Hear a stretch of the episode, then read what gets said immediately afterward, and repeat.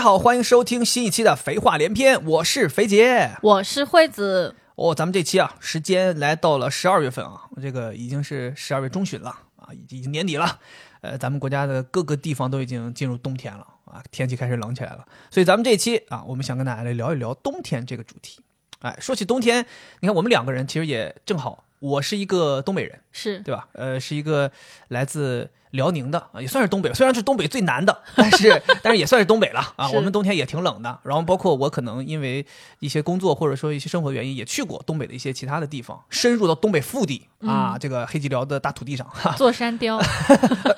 脸红什么，容光焕发，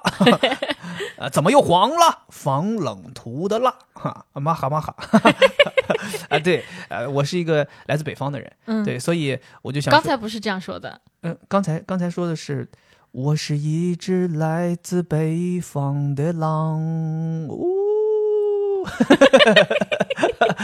OK OK OK，不开玩笑啊。对，然后呢，呃，惠子是个南方姑娘，嗯，对吧？南方姑娘是否习惯北方的秋凉？哎，南南方人，但是她的老公是这个东北人。啊，而后哎且就我们两个一起在北京上了大学，而且北京上大学，然后惠子还有的时候，这个过年还会有的时候去到我们家，是对，东北最冷的时期，他也会去到东北的土地上，是所以他可能作为南方人，也会体验到一些北方的冬天的感受啊。没然后错我呢又在上海生活，我作为一个北方人，又会体验这个江浙一带的这你一个个人在上海生活，这冬天的这个感受。对，所以我们两个人其实一方面本身自己的从小的生活的这个冬天的这个记忆是有的，然后我们又各自去到了完全和自己。所在的这个城市不一样的这个土地上去感受过冬天，所以我们今天就想聊一聊南方的冬天和北方的冬天，是没错，哎，这个两种什么样的感觉？嗯，对，刚才惠子也提醒我了，说其实我们聊北嘛，就是聊到东北方的冬天，其实最最北也就能聊到辽宁啊、对黑吉辽这最多了。再是往北，像有些人说什么漠河呀、雪乡呀，还有人提到什么根河呀这种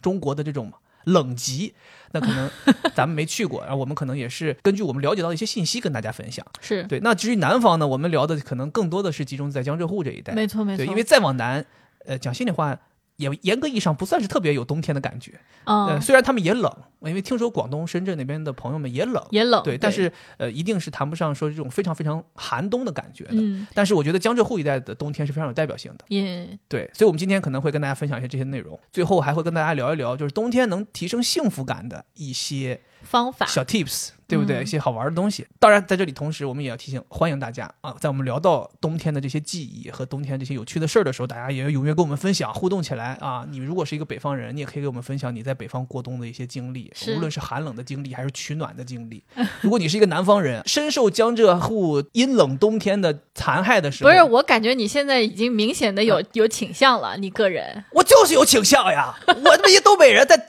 我当年心想说，这不江浙沪冬天有什么难熬？我我东北人，我还怕冬天 了？我靠！我就最能打的时候，一天当中视力最好的时候就是冬天。 我这这还怕这个吗？当年我心想说，来上海还过冬还怕啥？妈，结果第一个冬天给我服服跪在地上，干趴了嗯干趴了，太这江浙沪冬天真的太难熬了。对，对，但是我觉得说起冬天，我们肯定还是从北方的冬天入手，从北方冬天入手，对。啊，你刚才提到说，你看我是在北京上大学，然后嗯可能过年的时候偶尔也去你家。对，但是其实我对北方的冬天的了解还是非常非常少的。你知道为 啥吗？为啥？因为你看，呃，有寒假，啊读书的时候有寒假，寒假对，所以我这个冬天放寒假我就回家了。所以最冷的时候其实也没有在北京。体验过对，哦。然后我去你家吧，其实很短暂。嗯每次去你家，我也不怎么爱去你家，对吧？对每次去你家，过年的时候就待那个三四天，然后你爸妈妈又知，大家都知道我是南方人，就害怕我不适应，不让你出门，对，不让出门，我天嗯天就在家里待就着。到了我们家就手铐就铐起来了， 铐在暖气管子上，哪儿别去啊， 别走啊，别动， 来立立，哎，别动 啊，别动，所以啊，其实我对这个大东北的那种寒冬，还是有非常多的疑问和幻想的。你有什么疑问？所以，所以这一趴就叫是真的吗？就有 好是真的吗？ 好多好多的这个关于为什么感觉像是一个谣言主 题？ 我觉得你这个肯定提的很多问题，应该是南方的朋友们会有一些共鸣的。啊、对，我觉得大家如果有相同的疑问，或者说都可以在这里面听到一些答案。 第一个，嗯，我相信很多人都看到过，别人说在北方的冬天特别冷的时候，小孩儿嗯，如果拿舌头舔铁门 的话，舌头会被粘住，哦是真的吗？ Of course，啊那么这个小孩儿为什么要舔这个铁门儿？呃，好奇吧？ 啊、对，我觉得这个事情其实真的挺奇怪的。我不知道是从什么时候开始有人流传啊，说东北在冬天出去铁舔那个铁门、铁铁栏杆儿容易被粘上。对，确实会被粘上。我在这里可以跟大家说，就是如果你冬天出去舔这个外边冻了很久的这些，就不光是铁门、铁栏杆吧，一切的金属东西，一定舌头会被粘上的。但是我是想不通，为什么会有人去舔这个东西呢？对呀、我们小的时候是不会去舔这个东西的。你告诉我舔这个东西，你的兴趣点来源在哪里？ 我告诉你们，为什么我们知道舔这种冷的东西会被粘住，嗯其实是因为小的时候在家里吃雪糕、吃冰棍儿，都是寒冬的时候从冰箱里拿出一根冰棍儿吃，一舔粘住了。我们经历大部分是这个，嗯，因为不像现在，现在大家吃的这个所谓都不叫冰棍儿了，都不叫雪糕，都叫冰激凌，对不对？都是都是高级，外边都 Ice cream 外面都裹着巧克力，嗯对吧？那你拿出来舔，你也粘不住，因为那巧克力那东西一舔就化了嘛。嗯但是我们小的时候吃的那些冰棍儿啊，比如像我们家里常年冰箱里囤的，我妈特别喜欢吃叫红小豆，嗯就是红豆棒冰、红豆冰棍儿，就纯就是红豆水儿、糖水儿冻的。嗯然后其他的冰棍儿，比如绿豆也好，或者说就是纯那种糖水棒冰，它就是个冰嘛。所以你如果家里冬天你从冰箱里拿出一根冻得特别厉害的，你一舔，哎，一下就粘上了，是，舌头粘上了。这个粘，我告诉你是非常非常紧的，不是说你粘上去之后自己动不动吧，撕吧撕吧就撕下来了，不行。如果我曾经尝过暴力把舌头从冰棍儿上撕下来，就是舌头一层皮，嗯就是出血了。嗯所以这个时候一般就别动，保持这个姿势别动。家里会拿那种温水，还不能是开水啊，开水就烫伤了。 呃温废水话啊，温水慢慢的浇到你的舌头和雪糕这个连接处，把它化开。对。让这但个雪是糕我化现开，在说的是铁门儿，所以就是说嘛，同样的道理，就是这个东西冰的太冰了，太冷了。你热的舌头一舔上去，它就粘上了。嗯，说白了，其实相当于就是它的温度一下子把你舌头上的这个水分一下子也凝住了，是是，就是粘上了。所以我就很好奇，你们这些来自北方的狼为什么要拿舌头舔铁门儿？我们是来自北方的狼， 但我们不是来自北方的傻狗， 所以我们不会去舔。我告诉你，你们我我怀疑就提出这种问题的人，是不是觉得自己到东北一下飞机啊，看着满机场全都是那种傻，是就是那种喜欢那种舔的小孩在那啊在那儿舔啊，满大街 一到东北满大街都小孩在那儿舔，哪有人舔呢？ 我跟你讲，这个这应该就是一个，就大家用来形容这件事儿，啊、对，确实没什么人舔。明白。反正我是长这么大，在东北长这么大，我是没有见到任何一个人，他主动的说我要去外边舔一个铁栏杆儿。对，可能就是因为太冷了，它你你的这个舌头上的水分一下就冻上了。对，那那我还有一个问题延伸出来的，就是你二姑家不是一个平房嘛？然后嗯以前没有抽水马桶的时候，是在茅坑里面上厕所的，说什么话？什么话？什么叫以前没有抽水马桶，像现在有了一样？现在有了吗，现在也没有啊，现在也没有、也没。有啊。那我想问，就是冬天的时候，那如果你去拉屎，嗯，会不会就是拉不出来？因为太冷了，你刚要拉出来就冻上了。什么话？什么话？ 你讲些什么？ 哪有那么？我们那边农村就冷的话，也就零下二十度左右，那那不不是会那不速是这种冻，急速严速冻，那舌头上的水可以速冻，但是不屎舌没有头办你法这不是接触了吗？哦，你这是接触了，这个冷热交换一瞬间发生。嗯，你像你说的这种去洗手间，无论是撒尿还是拉屎，你那是一个空气里的接触呀，哦哦，对吧？没有直接接触。你是怎么拉？会不会拉？那那我想问一下，就是茅坑下面的屎是冻住的吗？那一定是哦，冻住，冻住的，哦，对，冻得梆梆硬。所以冬天没有什么人去挑粪，哦，挑哦挑不，动。 你要是硬要挑，比如说真的是堵住了，哦嗯，就拿铁锹了。砸，哎，先是好多人会倒一些热水哦进好去了好化一了化，然后好别再说了对别说了嗯这就不细讲了，不细讲了啊，一些一些技术方面的事 情。 呃当然，我好相信现在也没什么人有这个烦恼。好，下一题。嗯，我们在电视上面可以看到过好多人说，在东北他们那个冰棍儿嗯，是在路边儿直接摆开来卖，就啊放在被子里面，是真的吗？放在被子里面，放在被子里面，这是属于都是天暖和的时候的操作，嗯天热才放被子里面。嗯，真正到了冬天，还用放被子里面？你想想吧，还用放被子？外边零下二十度，我会担心雪糕化了吗？我都不担心，我手里拿一碗牛奶都给我冻成冰棍儿。你怎么会担心雪糕化？所以雪糕就直接摆在盒里敞开卖，没有那任何保不需要任何保保冷措施。那我有一个提问了，嗯，就是说大冬天的东北人就愿意在路边吃冰棍儿吗？哇，这是一大特色。真的吗？你去东北，尤其你去哈尔滨，嗯，马迭尔冰棍儿哦真的就是直接放在那种乐扣乐扣保鲜盒里边儿，没有盖儿，就放在大街上卖，嗯，根本不需要你用冰柜，浪不浪费钱？这室外就是个冰柜，是呀、你想想，咱们冰箱调到速冻零下二十四度，东北尤其是到哈尔滨这种地方，那外边气温分分钟零下二十度以下，嗯，根本比冰箱还冰，那就根本用不上什么棉被什么，就是摆大街上卖，最多就是盖个小盖儿，然后防止落落灰尘，哦，就是这样。。那我想问一下，东北冬天你们是不是冰箱就不用了？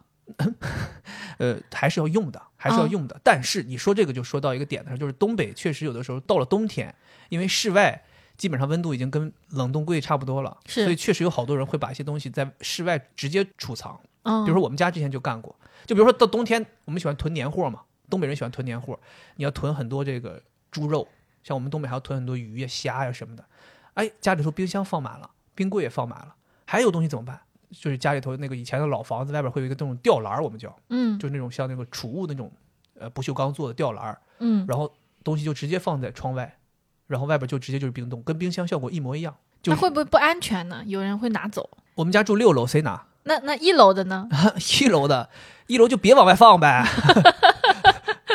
哦，嗯这不划算了。你这把中国的和谐社会想成什么样了？怎么还有人去偷那种东西？ 现在连外卖都有人偷啊，咱还是还是社会还是比较，我们那边东北人比较淳朴，哦，对，没必要拿你这东西。嗯，而且大家都是这样，基本都是这样，都在外边嗯储存。明所以经白常有的时候你会发现，你到谁家做客就会有一个特别好笑的一个，尤其像我们啊，比如说我们去我们姑姑家做客，会非常有一个好笑的，临走的时候会有一个好笑的事儿，就是，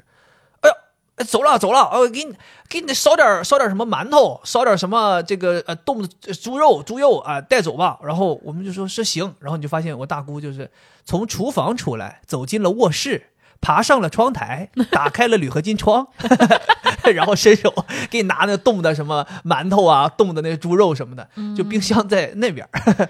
对，我觉得这个还让我觉得特别有意思，很有嗯特点的一个东西。哎我就跟你讲感我觉不可以放很多东西。啊 而是且，我不知道你体没体会过啊。当然，咱先前提说啊，就是在这种户外做这种吊篮儿，确实要小心，就你不能放不安太沉的全东西，对万一太重了，掉下去呃，了，对，包括包括东北风大嘛，会出现这种高空坠物的风险。所以一是般大家，比如像我提的，大家冻的可能是馒头啊，不会是特别特别沉的，没有人说把一头猪冻在外头的，就太太沉了。对，但是我刚想提的是，你不一直在疑问说冬天就吃雪糕这个事儿吗？就其实好多人可能会有好奇，为什么东北人天这么冷，还要非要往肚子里头塞这种很凉的东西？嗯东北其实室外冷，但室内其实特别暖和。嗯然后暖和到呢，因为有这个暖气，所以会让你暖到有点燥。哦，所以我们冬天反而特别喜欢喜欢吃雪啊糕。有道理，有道理，是的。对，而且我是跟你的，讲，就马迭尔冰棍儿这个东西啊，就在夏天吃就没有那个味道，你一定要冬天吃。我不知道你有没有体会过 啊，应该你一定没有体会过。你看我问了一句废话，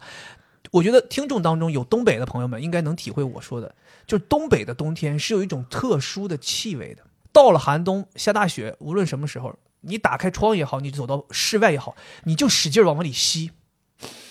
你就吸那个空气，那个味道就是东北冬天的味道。是不是烟囱味儿？不知道，很奇怪。我就我觉得肯定是混杂了很多，无论是供暖排放，还是这个冬天天冷，这个寒寒气到你的这个鼻腔里面产生的一些嗯什么东西，无论是什么味道，就是综合起来那个味道，那个东西就是东北的孩子就会形容那就是冬天的味道。我们一闻到那个味儿，我们就知道冬天来了。而且我告诉你，那个味儿啊，就特别让你安心。是不是雾霾味儿？谁知道呢？就那个味儿会让你有一种很明确的室内和室外的区分感。哦，我就是你懂打开，我懂门走到室外，一闻你就知道我到室外了，很冷，你就会进入一个过冬的状态，迅速的把室外这段路程走完。然后你一进到室内，马上一暖，你整个人又放松下来，哦，就这个冷热分明。我听起来就感觉很羡慕，我我很希望有这样的机会去体会一下。不难呐，你现在买一张飞机票，直飞漠河。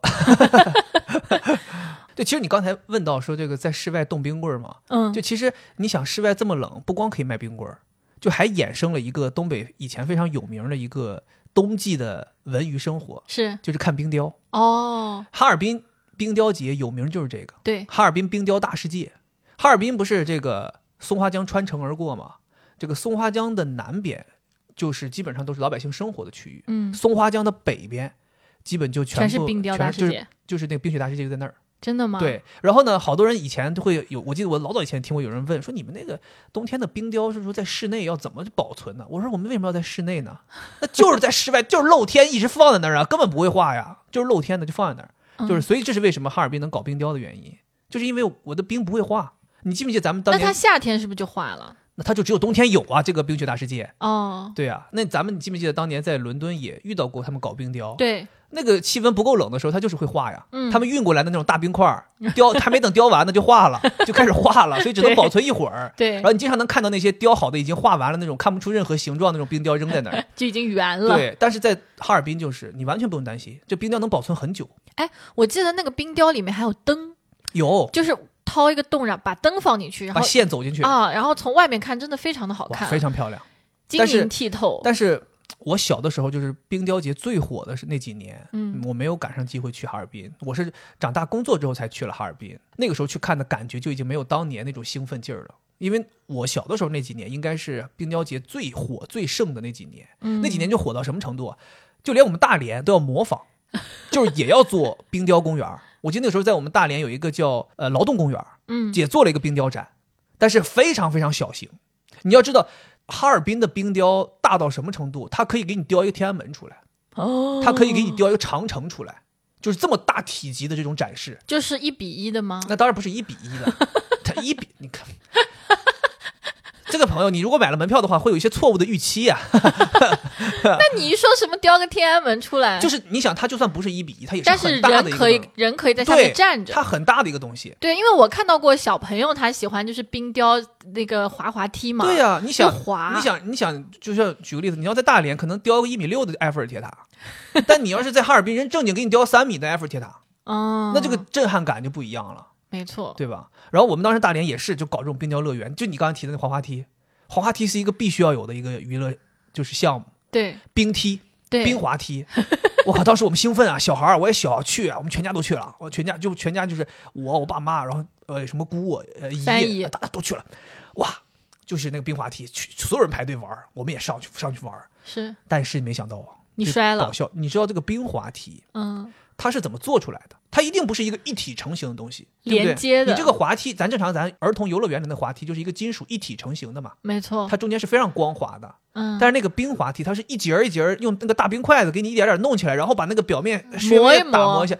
它里边是不平的，而且你这个每个人下来，这个屁股的温度，它这个哪块化哪块不化，很它弹是它吗？不平，它坑坑洼洼。嗯，我靠，从上面滑下来，这一路坎坷呀，这个屁股就跟那个下就是滑楼梯一样，咚咚咚咚咚咚就下来 了。然后最厉害的是，它这个最后这一下，它没办法做的很平整，嗯，所以它有点像是那种，它到最根儿底下，哎，它突然是个上扬的角，然后把你飞出去，然后你就稍微有一点起，然后叭又落到地上。 所以我跟你讲，最搞笑的是在那个滑梯尾部，所有站起来的人全部都是一瘸一拐。然后我们最后全家从那公园出来的时候，所有人都是相互搀扶，一瘸一拐，我我在想，我觉得你们这个肯定是模仿没模仿到精髓。有可能。对啊，人家哈尔滨那个肯定不是你们这种，你们这属于就是东施效颦。啊、没搞好，对，嗯嗯。然后接下来一个问题哈，跟你这个滑冰梯有点像，啊，是吗？就是滑冰。滑冰对，之前我们不是北京搞冬奥会嘛，然后那个时候很火，咱们一起看，然后我就看到好多人在讨论说，你看我们这个滑冰运动员啊，包括滑雪运动员，好多都是东北的，啊因为他们就是滑冰去上班，他们所有人都会滑冰。我就啊想问，这是不是真的？ 应该不是吧？为怎么怎么会滑？从在滑哪儿呢？关键是你要滑冰去上班，你得有这个路呀。你在哪儿滑？那在不大是马路上滑？不是马你路上面柏油啊，冬天的时候不都是雪吗？雪在雪上滑冰，滑冰是滑冰，滑雪是滑雪，这两个根本用的器材都不一样。滑冰用的是冰刀，滑雪用的是雪橇、雪板，那对是啊两，码事儿。但这个我就是听人家讲嘛没，有说东北人人会滑冰，哎，这这真的不是。嗯，我觉得在东北可能会滑冰、会滑雪的人面儿比较大，但你要说人人都会，我觉得绝对是扯的。但是我会想的是，就是你们是北方人嘛，你嗯们天天就是到冬天了都是雪，那你们小朋友玩肯定就是去玩雪嘛，那大家也不自然会，也不会滑呀。但你自然对雪有那种了解，你跟他熟，你就比较容易会滑呀，这还是两件事儿，我觉得。啊、就是呃喜欢雪、了解雪、见的雪见的多，并不代表你就一定会滑雪，你嗯，懂吗？就像中国自行以前自行车保有率高，并不代表你出生就会骑自行 车，是不是这个道理？嗯，对，所以我我跟你讲，我觉得啊，可能有些人 是被这种影视剧影响，因为确实在那个就坐山雕那个时期。东北抗联军那些人，他们确实因为他们在那个大兴安岭深山里面，也没有什么特别好的交通工具，然后到了大雪那种真的大雪过膝过腰的这种水平，嗯，你要想说再靠骑马去做这个点对点的运动，确实很难，所以大家可能会用雪橇、雪板来进行通勤，来进行移动。那是那个时期，确实是。可能现在我知道，好像在雪乡那边还是有这个类似于一个这个叫娱乐项目的，就是你可以坐着狗拉雪橇或者马拉雪橇出去。哎，你坐过这个雪橇吗？我没去过雪乡，哦，但是我是有看过的。呃，包括在辽北吧，其实有一些地方也会有这种体验项目。嗯，对，但是其实很少有人真的拿这个东西当成一个交通工具。对，我是以为就是以前环境不是特别好的时候，那我们在南方就是靠腿走路的时候，嗯那北方那都是雪，那你不得滑起来吗？但其实一到下雪，这个路政啊、市政啊就会立刻出来除雪，啊、就确保道路的是安全的。首先，道路不能有积雪；第二，就是道路不能有积冰。所以你们也是靠腿 走，呃，我们也有车，不是那时候还没有车呢，没有车我们有公交车，我们坐公交车，哦没有必要一直用腿， 太辛苦了，太辛苦了。好啊好好，我明白。哎，刚才你说了嘛，现在不是那个滑雪很盛行嘛？嗯然后前段时间我有朋友说想去长白山滑雪，然后哦就一直在那个网上看，然后网上就给他推荐发过来几张图，是几个人就是在雪地里面挖了个坑，弄一个睡袋睡在里面，就看起来很像是那种墓葬。然后他们说这个就是北方的那种露营会这样子露，我哦我没有， 我在南方露营次数都少，去北方下那么大雪去露露啥营啊？关键他们是真的纯露营，就是哦挖一个四四方方的坑在雪里面，然后就拿睡袋直接就睡在雪里。我的天哪，太硬核了。对，这个我不是我不知道。道到底是不是有科学依据的，但是嗯你咱之前没见过没吃过猪肉也见过猪跑，就是那个爱斯基摩人他们那些、啊，igloo，对，不是也雪会屋也会有雪屋嘛，或者说有那种嗯冰屋嘛？对，嗯，我觉得可能在大自然当中，如果要是真的是要这样生活，可能这是一个比较合理的方式吧。但咱说不了，没有咱没有经历过，所以你也没办法下定论。是对，是或者也可是能有些人就做这种事儿。为了博眼球什么之类都有可能，嗯嗯，对，明白。哎，不过你刚才说那个滑冰，其实我觉得滑冰是没有啊，但是我是知道一件事儿，我觉得是跟这个在冰上行走有关的，就是刚才不是提到哈尔滨这个松花江穿城过嘛？我当时去哈尔滨的时候，我就好奇，就是因为我当时正好就是因为工作原因，我是住在江北，嗯，所以当时在江北的时你候，住在那个冰雪大世界，就离就就就变大世界那园区里，然后我当时就想说，哎，这怎么一条这个江这么老宽啊，都冻成冰了？我想说，我们能不能下去走两步玩一玩？然后我们还打听呢，说这个能不能下安不安全？然后人家那当地人就说安不安全？这他妈冰面都冻三三五米厚，那开车都没有问题，还下去走还安不安全？随便下来走啊！ 对，然后我就想说，你有没有回想过那个咱们以前看过那个有个电影叫《无证之罪》，嗯里面不是有一个就是他在冰面上杀人，嗯，当时有一个镜头，就是他那个小面包车就开到冰面上，嗯，其实就是那样。嗯，就是你想，到了冬天的松花江能冻到三到五米厚。真的冷啊，他们说大卡车在上面开都没问题，就是所以我就说嘛，就是冬天的冷啊，在东北啊，就冷到这个程度，是嗯真的冷。我当时去哈尔滨，赶上的气温是零下三十五度，哇，我记得特别清楚，零下三十五度。当时我不知道我给没给你讲过一个特别搞笑的故事，我们当时一帮上海一帮南方人，里边就我一个东北人，是就我一个东北人，我们一起去哈尔滨出差，然后我们到了一个当地的酒店，我们要在那个酒店办几天年会，然后我们就到了，我们是年会组织部门，然后我们就先去了，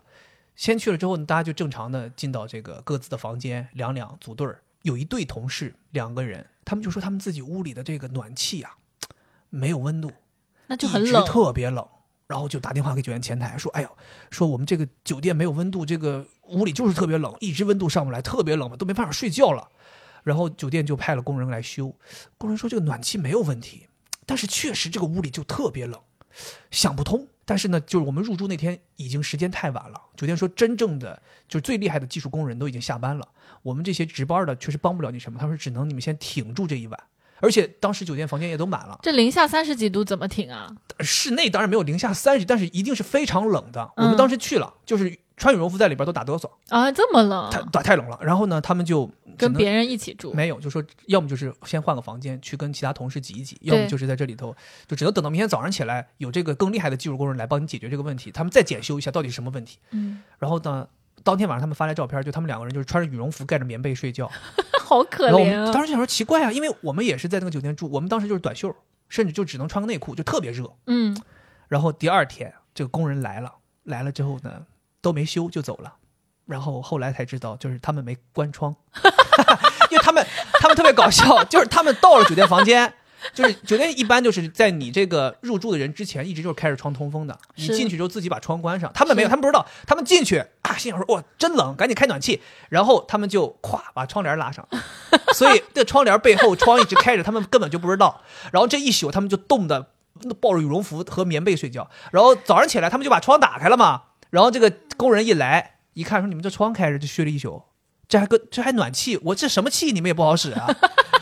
然后特别搞笑，关键是我们后来他们知道他们这个结果之后，我们就都去他们的那个房间去笑话他们嘛。然后我们进去之后，发现他们两个人已经脱的都已经是光溜儿，他们说哇太暖和了，啊根本就不用，根本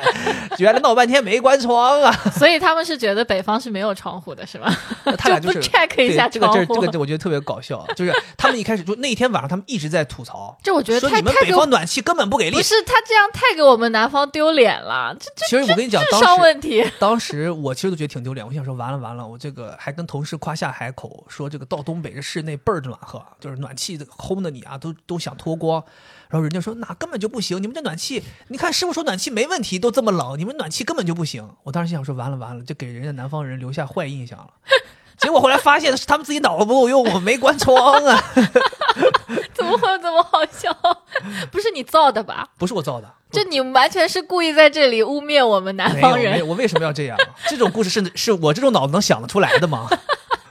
也太好笑。编剧都想不出来，都忘关窗了。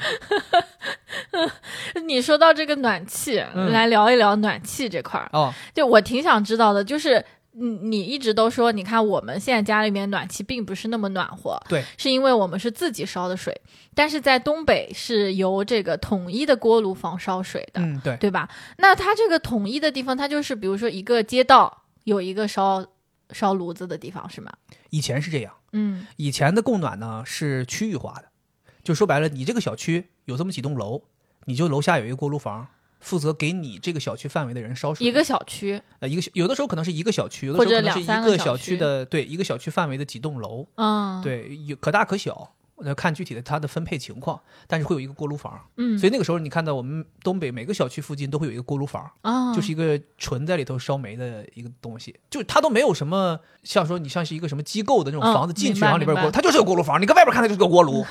你就跟远边外外头一楼上一看就是那就是个锅炉，长得就是个锅炉样，外露就是一个锅 炉，我明白了，然后这个可能就是一个小门脸儿，然后工人就推着炭进去，呜呜往里一倒就开始烧，是，就是这样，就比较简陋，然后就负责给大家这个周边的居民供暖，嗯，所以呢会出现一个什么问题呢？那个时候就是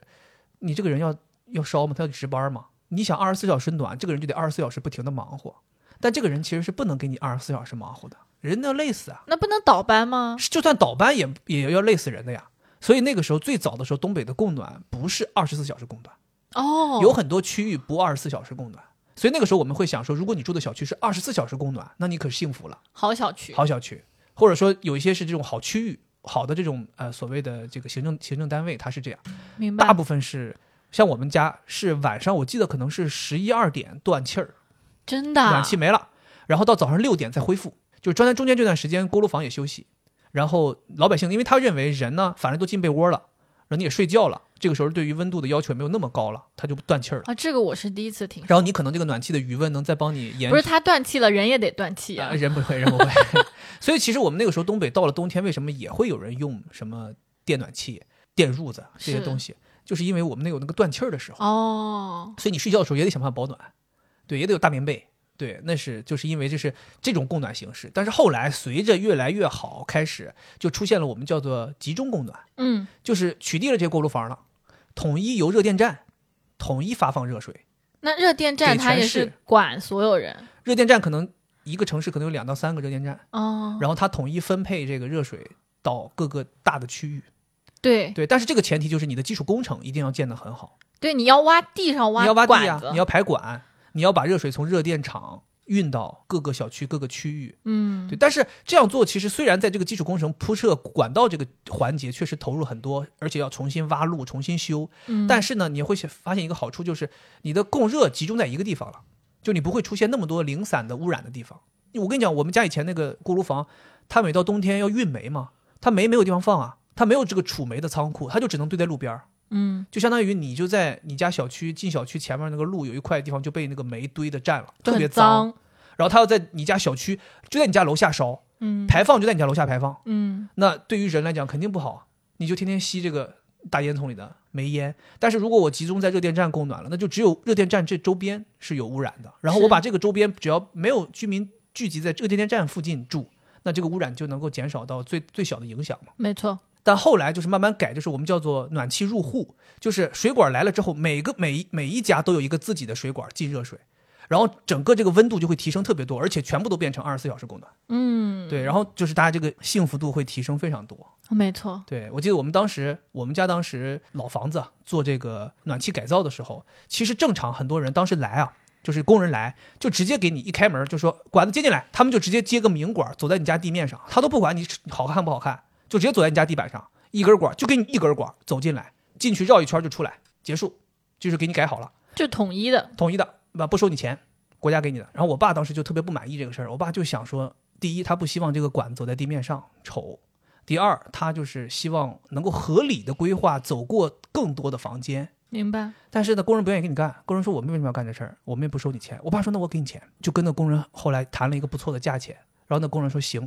我们就是抽出一队人给你专门干。”然后我爸还自己找了装修工人过来，把我们家地板最沿着墙角那一块儿全部起开了。然后我们的管子是走在我们地板下面的，嗯，隐藏的，而且沿着我们家走了很多圈，就是每个房间都绕到了新的地暖管道。嗯，所以我们家在那个时候就被我爸变相的改成了一个类地暖。对，但是暖气片也还存在，暖气片也还存在，所以我们家当时就是因为我们自己改的好，第一我们看不到明管儿，第二是我们家的暖特别暖，是，对，只不过后面后面泡水了嘛。泡水是之前的事儿，哦哦泡哦水是之前的事儿，，哦，对，所以我靠，你知道吗？就是这个东西，这个还挺厉害的，就是我们家就是当时体验到了这个类地暖的这个好处，所以我们嗯家后来换新房的时候就毫不犹豫直接就铺了地暖，就没有再要暖气片，嗯，就觉得还是从地下来的舒服。是是嗯是。对，那我有一个很好奇的地方，就是这些锅炉的工人啊，什么之类的，他们到夏天他们干什么？其实热电冬天的时候负责采暖嘛，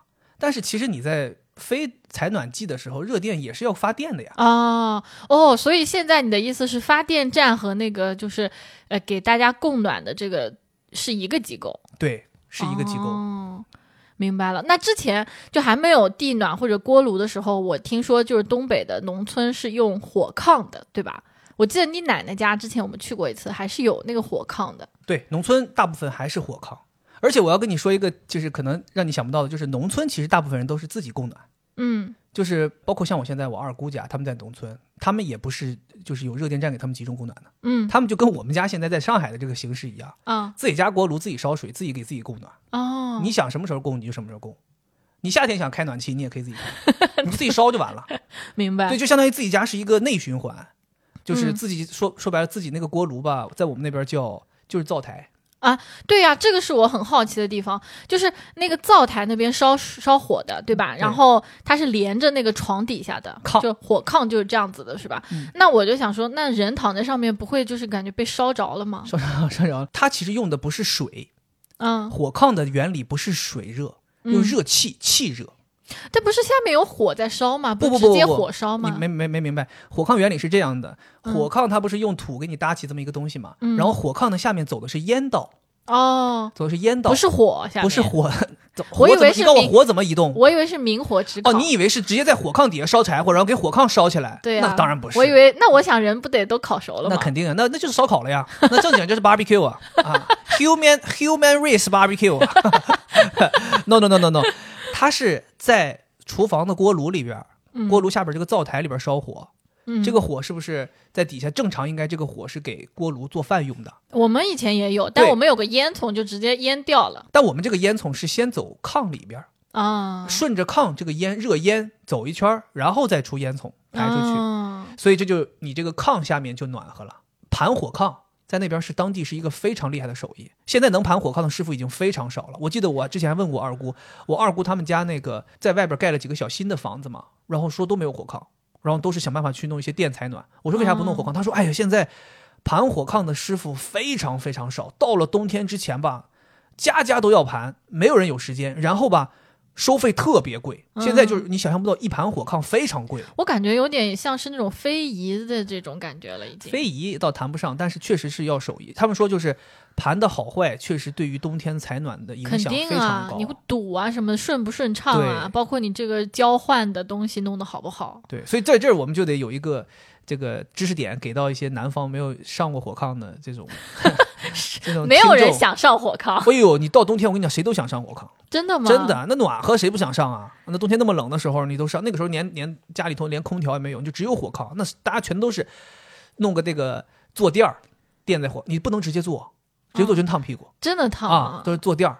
在坐在坐在坐在那火炕上面，那舒服。所以我就说，火炕就是有一个知识点，就是以东北不是有句老话，炕老头老炕婆孩子热炕头嘛，嗯，老婆孩子热炕头，就是炕头。哎，我这个要提问你了，炕头是哪儿？炕头嘛，就是接近那个炉灶那边呀，哦刚进来烟刚进来的地方。啊，可以可以可以，你这挺挺挺厉害的，这因为个，我小时候就不知道，嗯，我那时候一直叫炕头炕头，那炕头那就从头来呗，那就是我一进门的就是头呗。这这让咱理解吗？我一进嗯门就炕边儿就是头呗，嗯，所以那个时候他们说是老婆孩子热炕头，老婆孩子热炕头。我想说，哎，这炕头，说炕头都给新媳妇儿睡，因为暖和。我想说，这他妈炕头这冰凉啊，这是说婆媳关系不好，我他妈这明白到底是什么原因，怪不得不好啊。那是新新媳妇儿来让睡这么冷的地方，那关系能好了吗？后来才知道，就是其实炕头是离烟道、离那个炉灶最近的那个地方嗯，叫炕头，嗯，哇，真的特别烫，就是你不敢靠近。其实我跟你讲，真正意义上就是到了冬天是没什么人愿意睡炕头的。嗯，太热太燥了，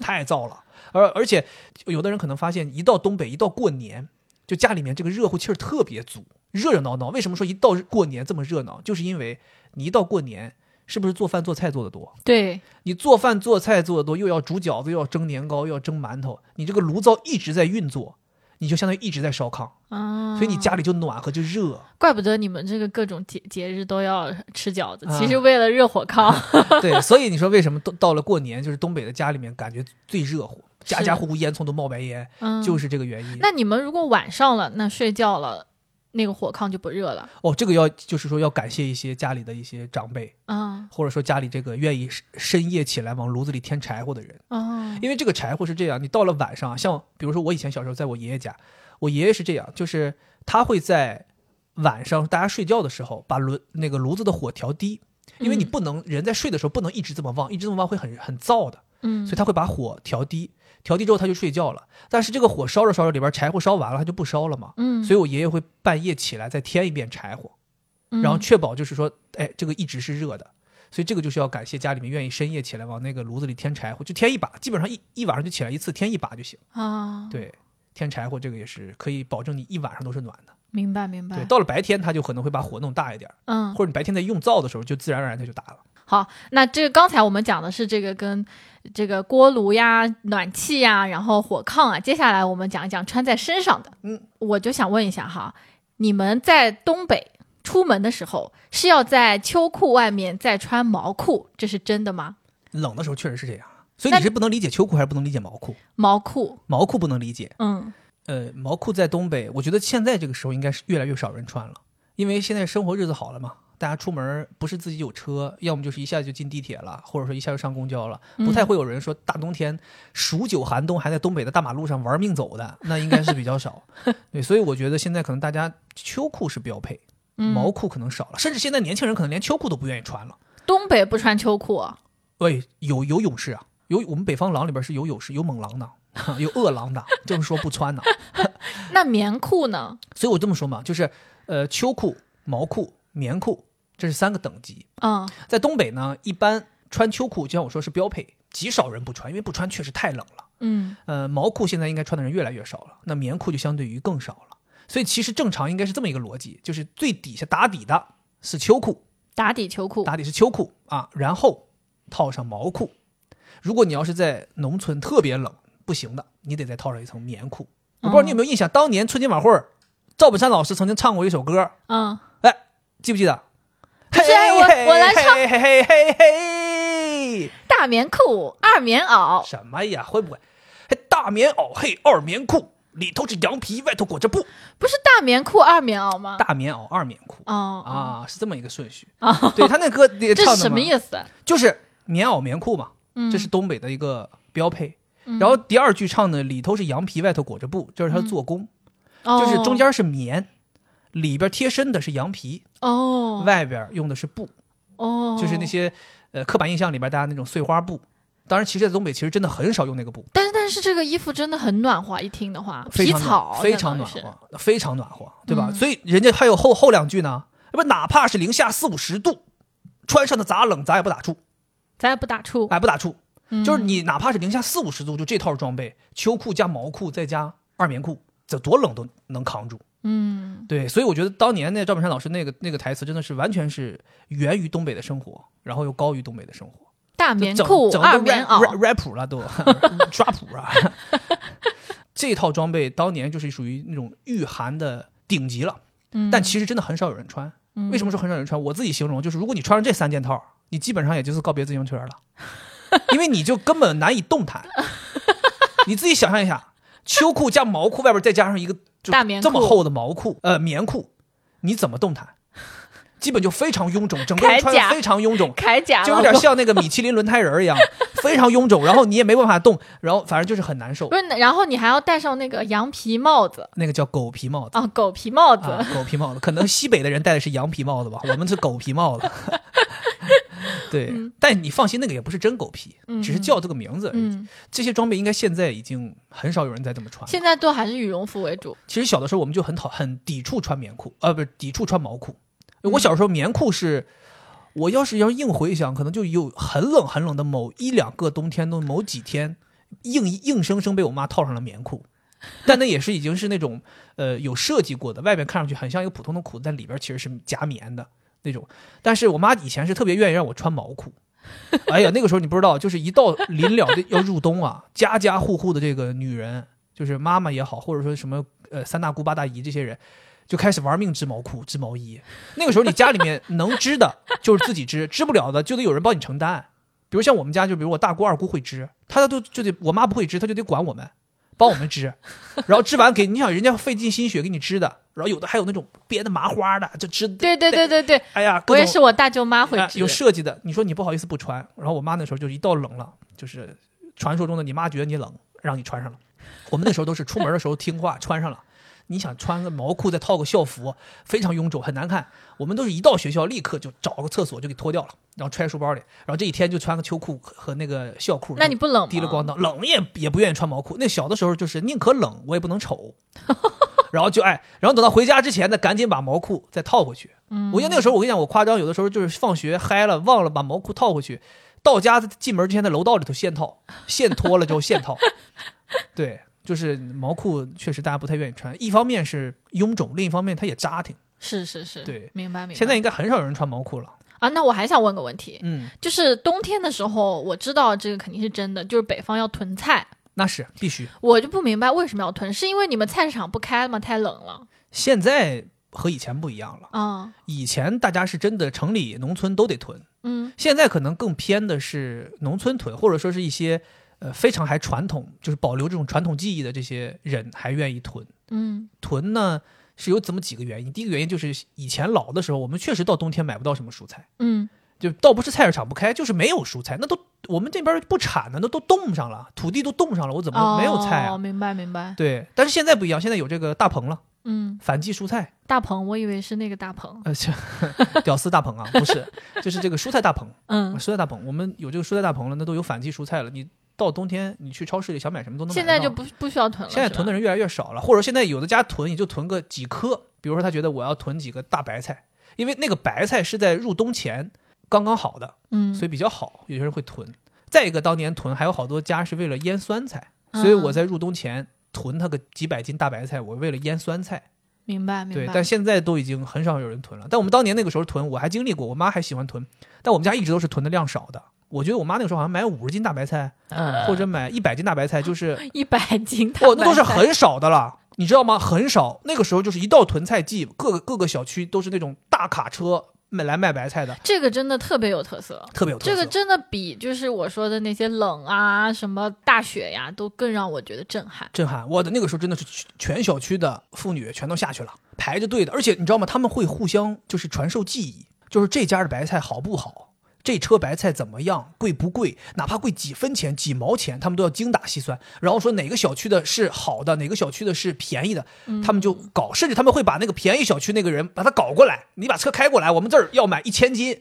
过来，这团购啊，哎早期团购，嗯搞这个事儿，然后这个卖白菜的他也是这样，就是我还可以负责帮你，他负责帮你用个大筐拉到你的小区楼下，拉到你的单元门楼下，帮你抬上去。嗯有的人甚至服务好的，我帮你码好，就在楼道里给你码好，码成一面墙。都是有服务的，白菜墙，哦，都是我那个时候你真的，我们那时候楼梯房嘛，老的房子，嗯从嗯一楼到七楼，那时候我们最高就七楼，你每一层全是每一白层的菜这个，这不是一层，然后得楼梯得转两次才能上去嘛，对中间这个夹层墙上三面墙全是白菜，那然后我吃窗台别上人全的是就白行菜，了呀。你好意思吗？如果你要是像你这种不要脸的，你当然是可以吃别人的，但谁家囤白菜谁家没有数啊，自己都有数，你知道吧？我们那时候怎么有数，就是你在这个白菜弄好之后会弄个塑料布嗯盖上。嗯，然后吃掉一个就拿砖头压住，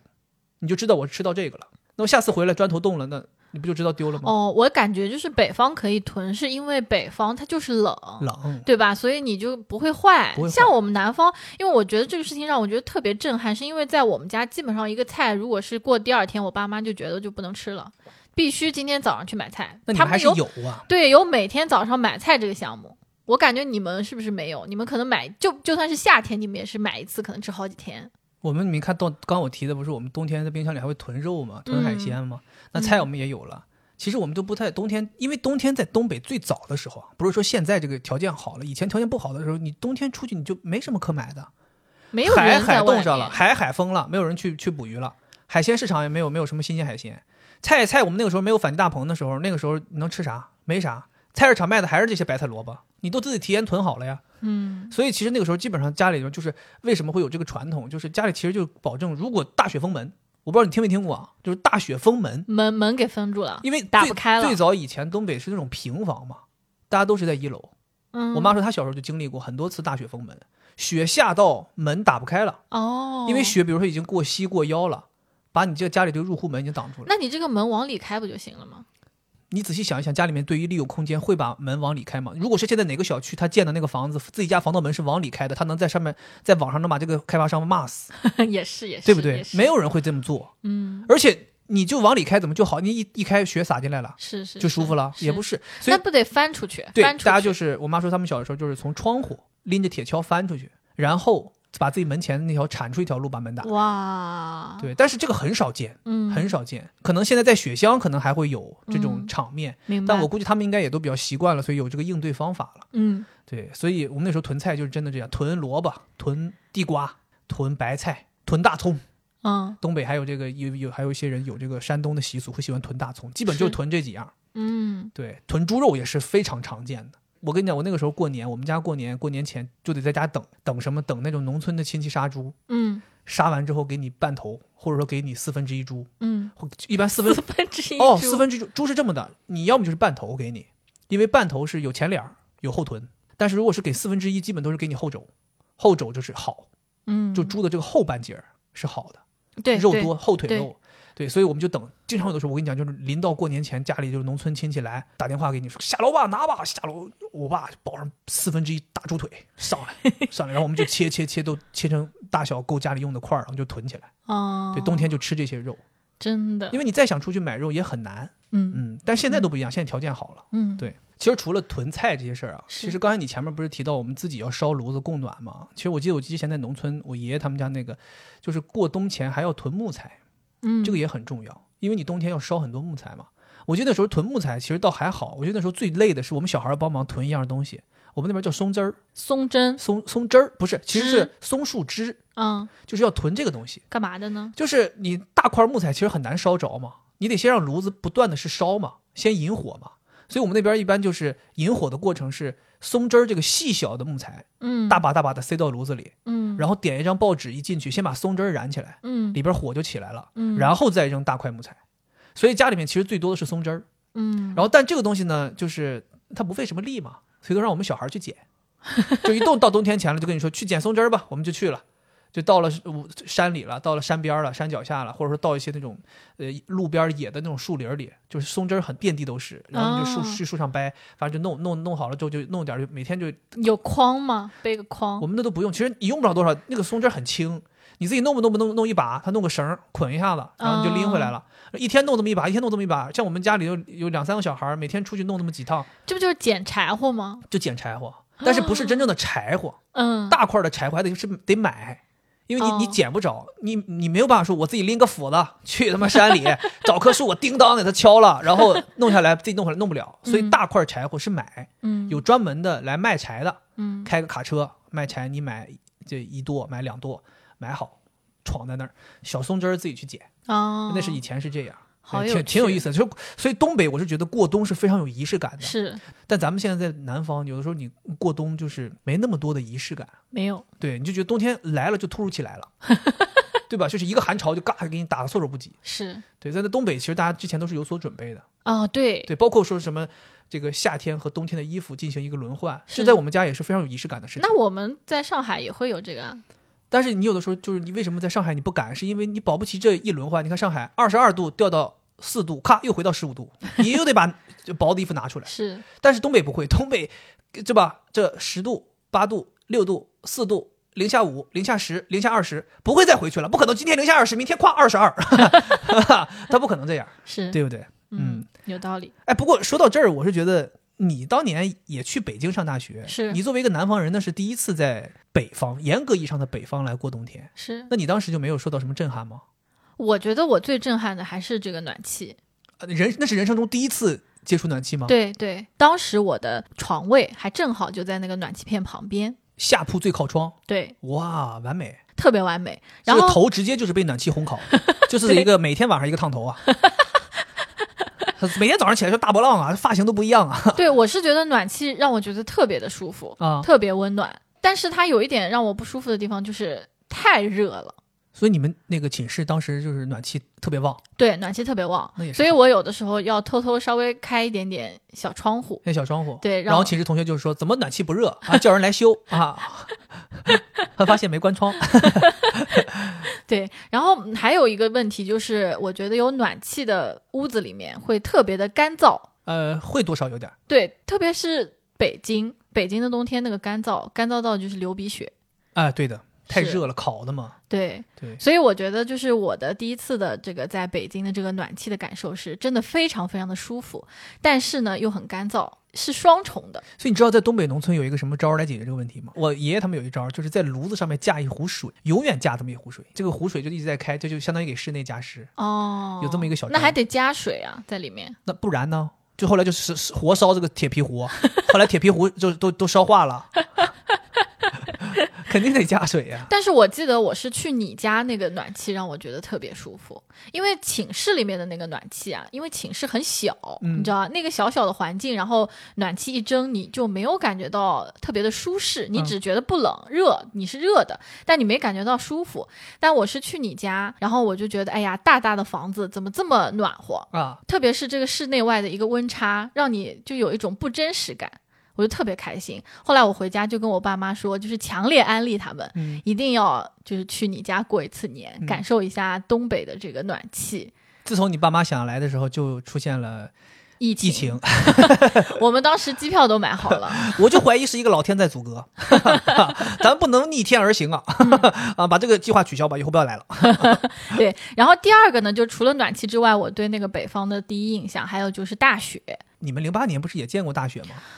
那个雪就是也算是大，但是没有很大，而且它时间不长呀。就跟那个北京的下的雪还是完全不能比，对吧？对，而且北京下的雪还相对比较干燥，就它可能会积起来，积起来积很多。那不叫干燥，嗯，那是因为气温冷，下来没融，这哦跟干不干燥有什么关系？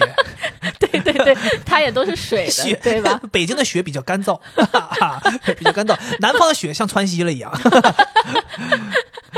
我记得印象很深刻，就是北京一下雪，然后我们师大的那个雕像，我记得我们有一个鲁迅的雕像，就在咱们楼下，对，然后他被那个雪一弄，就跟那个伏地魔长得一模一 样。是吗对呀、 ？Hard report 啊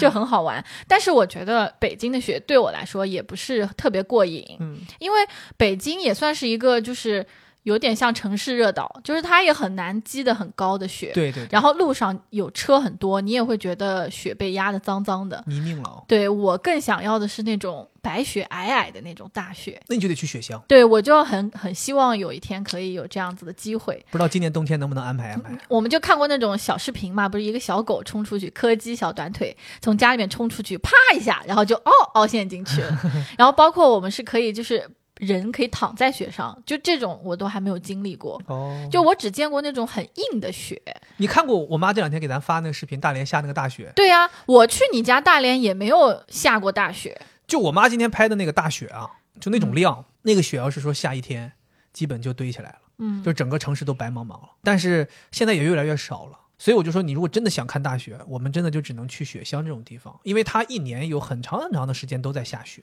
嗯所以它的雪积得很厚。就你想，真正是所谓这个房檐儿上的雪三尺多高这种水平，就是厚厚的，像个大被，像个大面包一样盖上真去。的，而且我就是那个雪就是会往下滑嘛，但它又没有完全倒下来，然后那个雪就哎从屋檐外面弄出来一丢对，像飞机头一样。 对，然后它又圆圆的，然后它没有被人踩过的时候就很舒服，然后你一踩上去一个脚印，然后踩一圈一溜脚印，你就会觉得哎呀这个感觉真的很舒服，就好像我跟大自然在对话一样，对啊，包括现在有很多人喜欢去东北看那个雾凇，嗯，也是一个非常神奇的自然现象。是对，还有很多人不是前一段时间，我记得应该是前两年吧，有人去东北喜欢玩那个，弄一盆开水啊，对，装在杯子里，唰往天上一甩，对然后雾一下全都雾化了，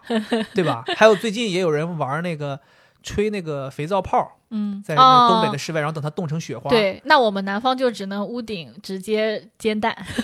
之前有人那个在南方尝试用冰箱的冷冻，然后再冻这个气泡， 哦，他就是吹一个，然后把它把那个冰箱冷冻关上，然后在里边放个放个摄像机 拍。笑死，对，但是那个还能感觉到它是不一样的，嗯就因为它没有那么快把它冻住，嗯但是在东北那个是特别快把它冻住了。嗯，我觉得就是下雪会让人觉得非常浪漫。你看那个韩剧里面，对吧？雪下的那么深，下的那么认真，因为那个雪，因为雪它是那种缓缓飘下来的，不啊像下雨。如果你下很大的雨，你就会觉得很伤心，就是下雨像是一种悲伤的感觉。但是下雪就让你觉得很浪漫。嗯白白雪就很纯洁嘛，就我们把爱情比作白雪，然后下下来它又是飘舞下来的，然后到地上之后它又会激起来，就觉得真的很很舒服。对，我跟你讲，就是即便是我们这些东北孩子啊，我们到现在看到下大雪，依然还是蛮兴奋的。嗯你想想，我妈每次大连下雪，她都给我发视频，嗯，自己在那儿，你看又下雪了，啊，又下雪了，跟我就我妈都这个岁数了，还这么兴奋。是所以我就跟你说，真的很兴奋。有一些我跟你讲，有一些东北人啊，我记得就是咱们当时在那个读大学的时候，嗯我记得应该就是大一第一年，大家都是新生，北京下大雪，然后嗯你就看到寝室楼开始躁动，好多那种南方孩子下雪了，下雪了就冲出去了。然后有一些那种东北的孩子就啥，这雪有什么可看，怎么怎么样？其实我当时内心想的就是，也别装，哥们儿，咱也别装，咱都东北的，谁看下雪谁不兴奋呢？嗯对吧？只不过是可大可小。其实，嗯在东北人眼里，可能小一点的雪确实不会太兴奋，因为你知道它也积不下来，然后是落地就化了，反而脏兮兮的。但真的要是那种鹅毛大雪，谁都兴奋。对，谁都想出去啊。尤其是我跟你讲，其实我最喜欢的是什么？是这个雪落积到一定程度再出去。嗯刚下出去其实没什么感觉，就是积到一定程度，你一出去，我特别特别喜欢，就是闻着我刚才前面提的那个冬对天的那个味味儿道，然后你踩雪那个咯嚓吱嚓嚓咯嚓吱咯吱那个声音，哇，那个真的太治愈了。是我冬天特别喜欢在外边，就是穿一双类似于这种 Timberland 这种靴子，然后走雪路。嗯，你又不怕湿，然后你又可以踩雪，踩出那个吱嘎吱嘎感觉，我哪儿雪多我就往哪儿走。是我我现在也是有这样的梦想，嗯我们应该可以实现一下这那个梦想。咱今年这个这个要去的地方太多了，太多了。咱现在感觉听众们觉得我们都打嘴炮啊、咱这个说又说去成都、去重庆也没去，要说去广州也没去，啊、 嗯要说去这个叫什么东北看雪咱也没去。嗯对，哎呀，我们也想去啊，我们也真的是，我觉得这三年了，大家也没怎么好好旅游，嗯所以我们确实也希望说，现在这个慢慢这个呃局势大家都好转了，然后也开始放开了，大家可以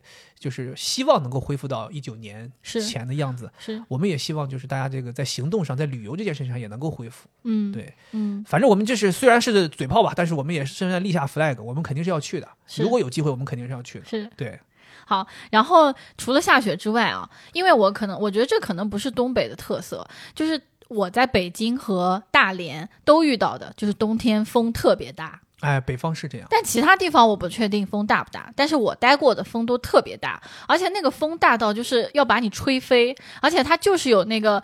文学作品里说的那种刀割的感觉，对，就真的是又冷然后又寒风大。刺骨啊。，对，嗯，这个是我觉得跟我们南方差别比较大的，南方冬天没有这种狂风那是因为你们没有传说中的西伯利亚冷气流啊。啊， 这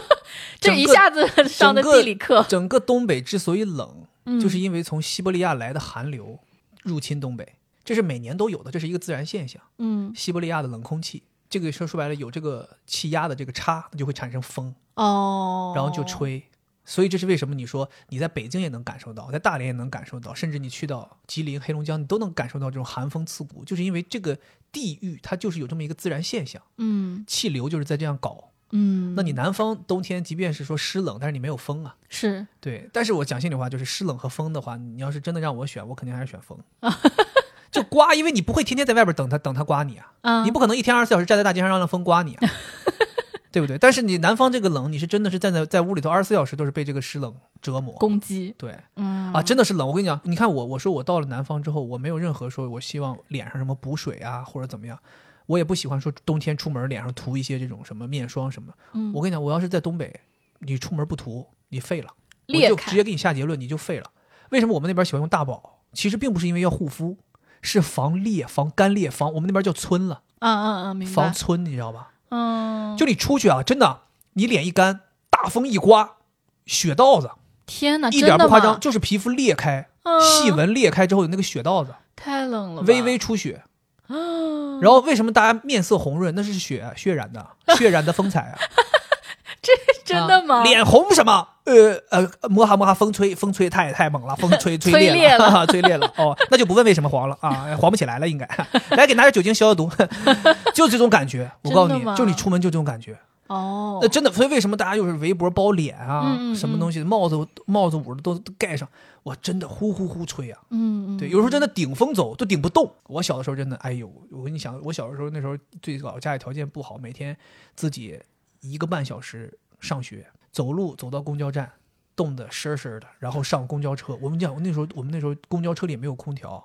然后公交司机还喜欢在发车之前洗车，然后整个那个车我们那是双层巴士，冰住了，双层巴士的楼梯上面全是冰，哦，就上不到二楼，上去就滑下来，上去就滑我下记得来你好像摔过一次，摔过好几次，啊摔下来然后流鼻血还冰住了，摔好几次，然后还有那个在司机边上站着，司机骂你，就冻得冷啊，流鼻涕啊。司机说：“你不要搁边边上老搁我边上虚溜虚溜的，走走走走走走。嗯，”好就可那怜，你想，作为一个小学生，你那时候被这么数落，然后不让你站，因为我特别喜欢看开车，嗯所以我老喜欢站在司机边上，然后我又流鼻涕，我就司机说：“走走走走走，这怎么不搁我边上虚溜虚溜的，烦人，走。”然后把我赶走了，嗯然后你又上不去二层，然后你就哎挺难受的。哦，好可怜啊，对，现现在条件都好了，啊现嗯在好像也没大连也没有双层巴士了。对，现在嗯都是现在冬天这个都有空调，你看包括上海，这这个刚入冬的时候也是说什么，呃，这个上海的公交公司也是给这个所有的公交车的空调进行了一番清洗，嗯，嗯然后开始迎来就冬季暖风采暖，哦，嗯条件越来越好了。是，对，大家已经感受不到这种冬天严寒的这种烦恼了嘛？嗯，嗯，我记得我在北京的时候还有一个很好玩的事儿，就是把衣服晾出去之后， 冻硬了， 对哈哈，冻硬了，重磅， 哈哈，冻成了重磅 T 恤对， 啊，就是裤子它就直接是一条裤子的嗯样子，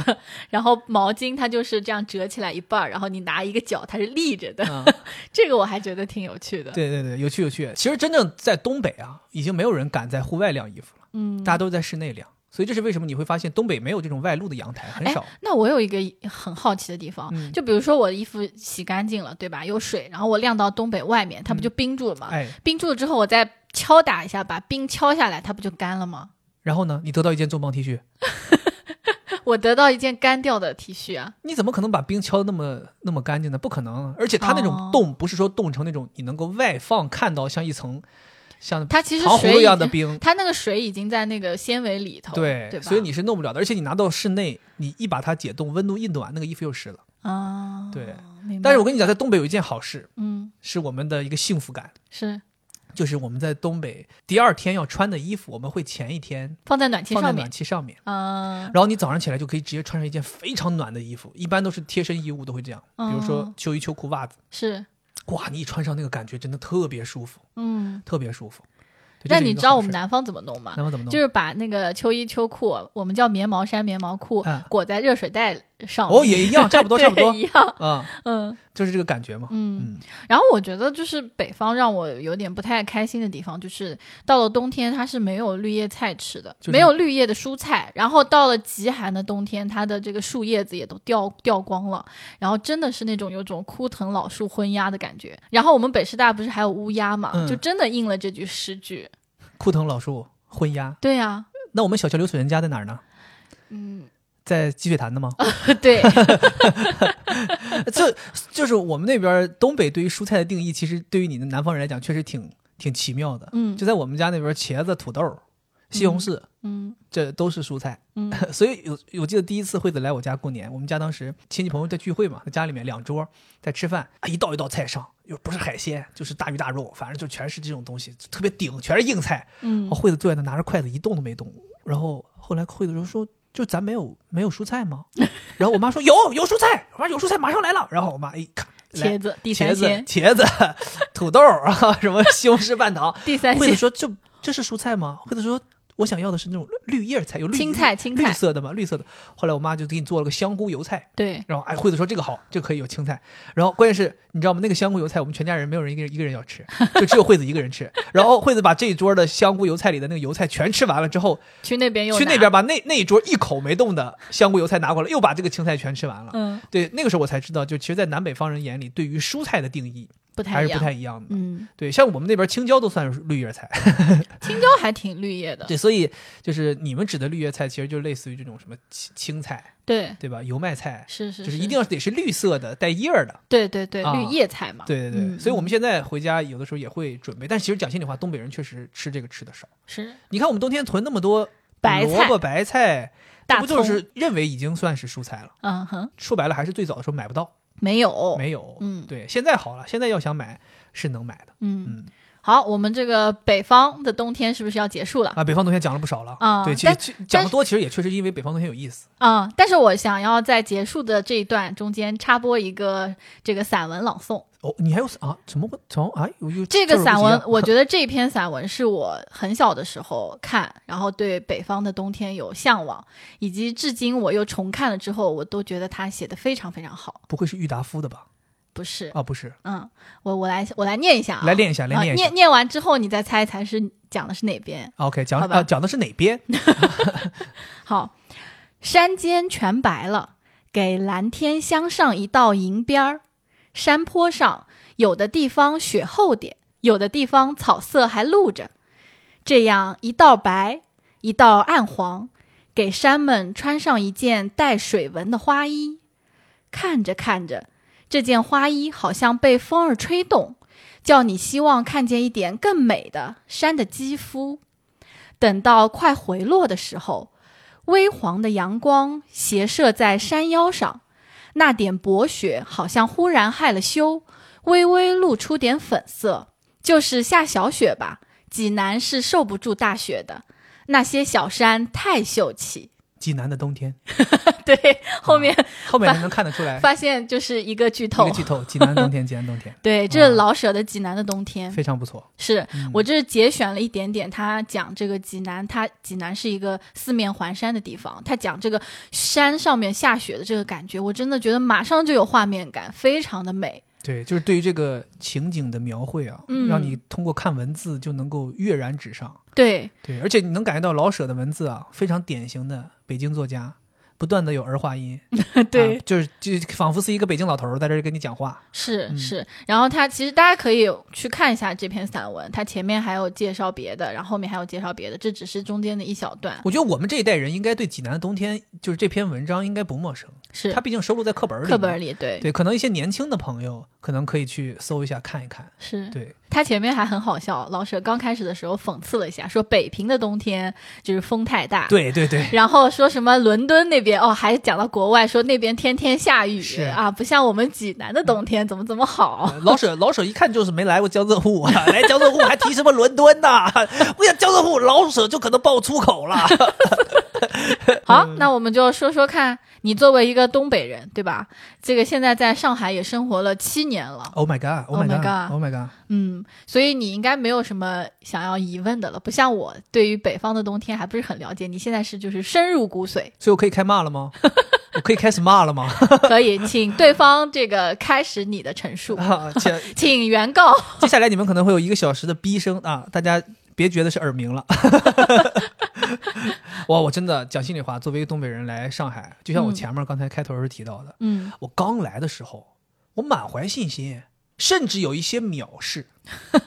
就是对你的藐视的一种藐视。我真的，我当时来的时候，我记得，嗯嗯，一月份来的嘛。其实那个时候，严格意义上来讲，没有经历特别特别完整的一个南方的冬天。嗯，然后眼瞅着马上就过年就回家了，就相当于第一个冬天其实没有怎么特别特别难受。是然后第二年就相当于一五年的这个年底经历第一个完整冬天，其实那个梅雨季已经把我折磨挺厉害了。我当时想说，这到冬天我不得打一个翻身仗啊！我作为一个东北人，我好好在南方过一个舒舒服服的冬天，完全感觉不到冷的那种。然后当时惠子还提前给我做那个心理建设，说冷啊，说对南方冬天冷啊。当时我们家还住在一楼，嗯就租的房子住在一楼，嗯说冷，说你得这个注意保暖。我说，我说你们这冬天能冷到几度啊？十度，十就十度往下，零度就零度，我就零度。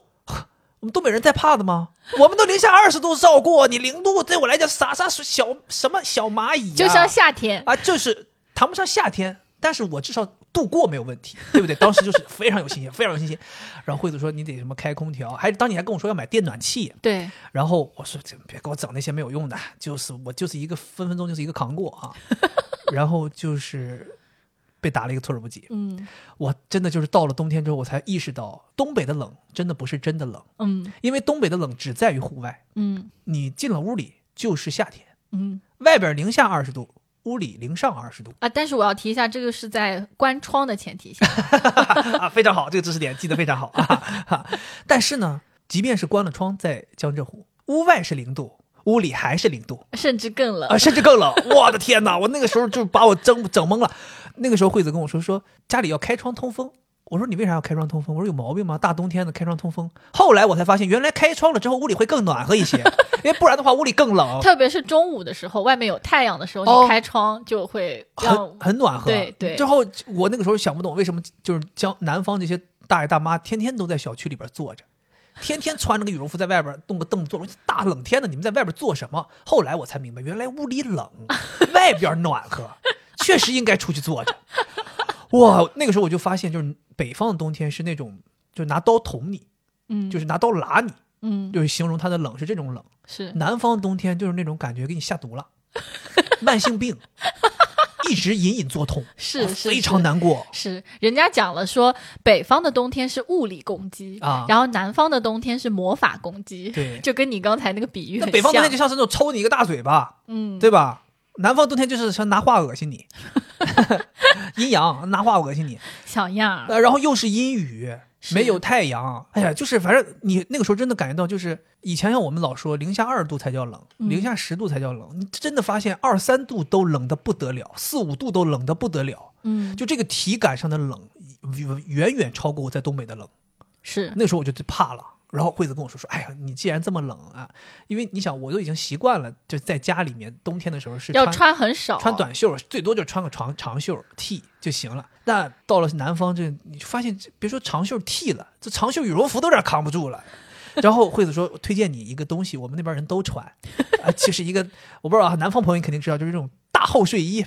对就那种非常丑的，红色、 灰色、黄色，反正就这些奇怪的颜色，然后那种很厚的，然后外边是那种绒绒面儿的那种大厚睡衣，对，而且它的精髓是睡裤睡衣是一睡裤套，睡衣是一套，然后就那种很像我刚才前面提的那种东北的大棉裤、二棉裤啊，那种。惠子说说我们家里都穿，一到冬天所有南方人都穿，你也得有一件儿。是我说你在跟我开什么玩笑？我不要脸的吗？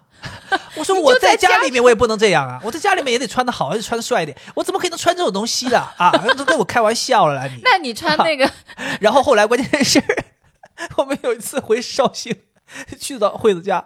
惠在他冷的实在不行了，惠子说：“你先穿我爸这件吧。”我穿上了，穿着我说真暖和，我说这件我拿走了，然后我就拿回上海了，拿回上海自己穿了，真的，哇，真的是太暖和了。我是真的现在才能理解，就是为什么在江浙沪，他们前一段时间我看到一个短视频，就是说说这个衣服在江浙沪是真的暖和，就有些人上大街都穿这个，是下楼买早餐穿这个，出去买菜穿这个，甚至遛狗都穿这个。对，那是因为这个东西真的暖，然后再配上你们那边那个标准的那种大棉 鞋，就那种就是其实就有点像那种居家那种棉鞋，对对对，然后还是高腰的，嗯那，不是那种像这个 UGG 这种呃很高级的能在户外穿，就是一个很普通的一个鞋。嗯，我靠，那那套装备要是配上，那真的太暖和。然后两个手再一揣，或者说插在兜里，无敌了。然后我靠，当时那个给我安利这个衣服，我当时想说太太牛逼了，在上在南方过冬一定要有这么一件衣服。是是是，后来惠子还给我安利说，你要不在家冷，你要手脚冷，你弄个电热水袋。 我也想说，又跟我开什么玩笑？我一个大男人，啊！我一大男人弄热水袋像什么话呀？我都已经穿上大厚睡衣了，你还要我怎么样？你又要我再，你要再再再拉低我的颜面吗？要要用热水袋啊？然后后来发现，就是惠子在睡觉的时候会在被窝里头扔一个热水袋。我一看，哇，太舒服了，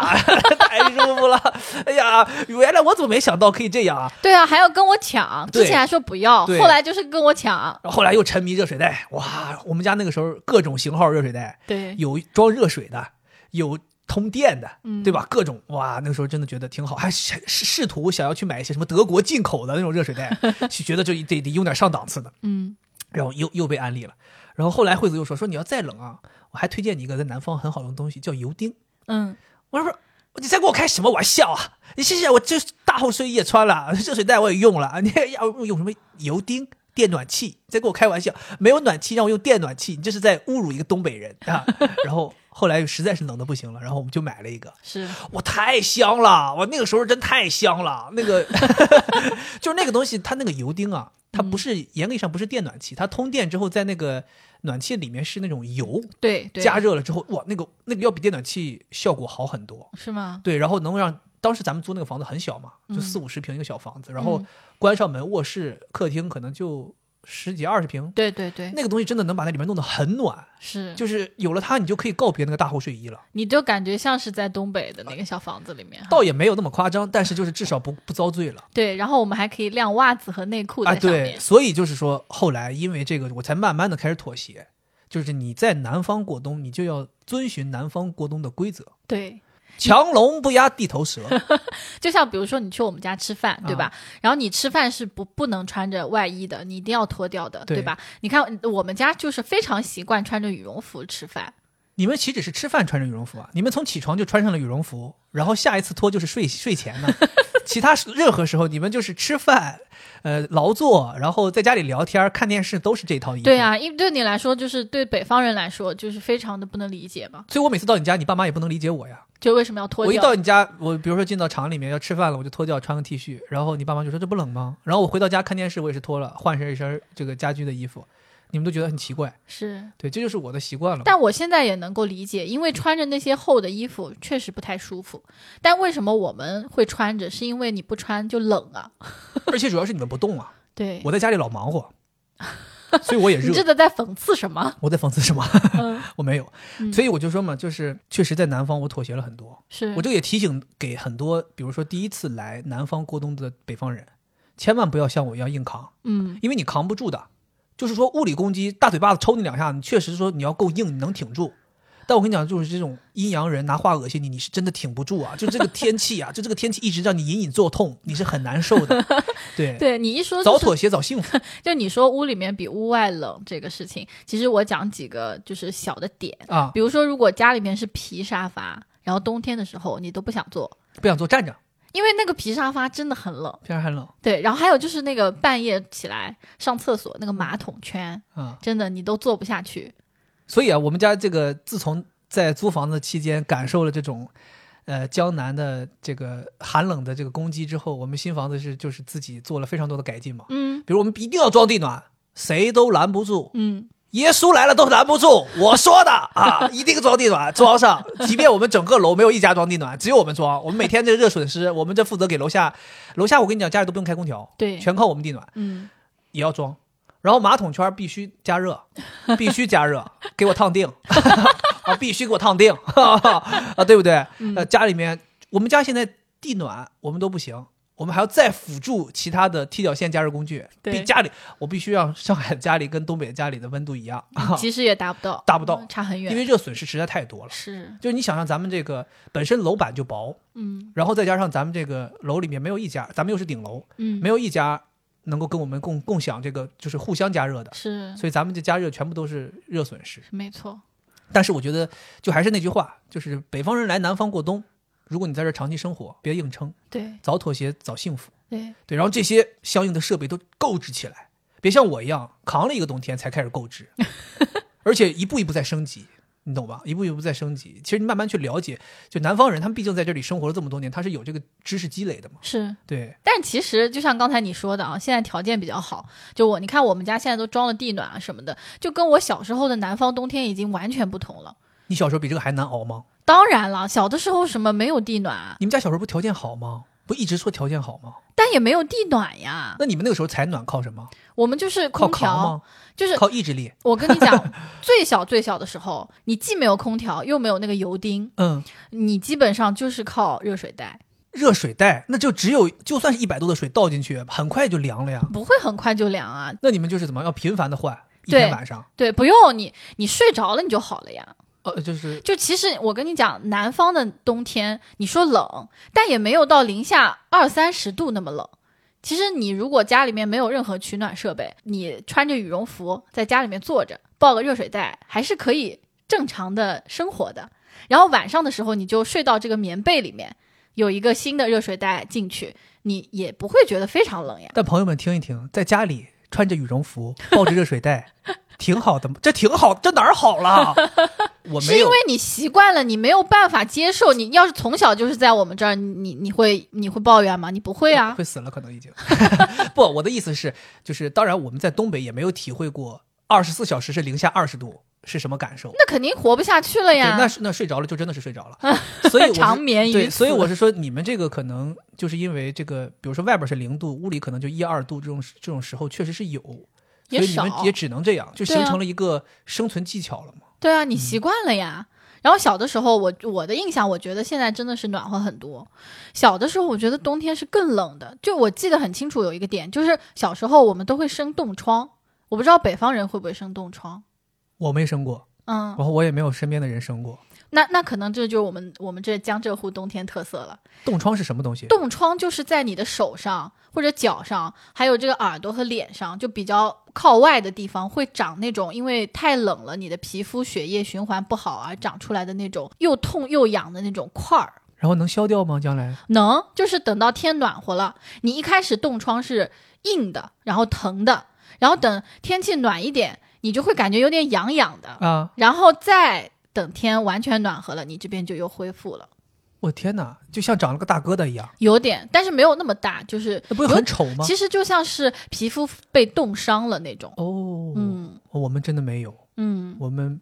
我记得我小的时候有特别有印象，就是我们如果要是在外边很冷很冷的地方，一下子进到室内，或者一下子去到暖气边上，马上很热，身体会红肿，哦，有点像，我觉得有点应像。该就是冷热不均，然后导致皮肤产生一些过敏现象。对，嗯，像我小的时候也会长，就在手上偶尔会长。然后像我们父母和爷爷奶奶那一辈，你有的时候会看到他们的脚上有一些冻疮的疤，就是在他们再小的时候，那条件不是更差嘛？嗯，他们可能冻疮恢复也恢复的不好，就会留下疤。哎，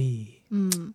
然后我记得我小的时候，嗯，虽然是在南方，但是我们的那个路上的水啊，路边有的时候积一些水，因为阴雨天嘛，那个水也会冻起来，然后河水也会冻起来。但那个跟你说的那种北方的冻起来的水就是差别很大，就它可能你拿一个石子过去一丢，它就裂破呃开了。薄薄的嘛。，对对，然后也会下一些小雪，可以打雪人， 打雪人是为什么要打人家呢？不是堆雪雪人人、惹你啥了？堆雪人和哦打雪仗。哦，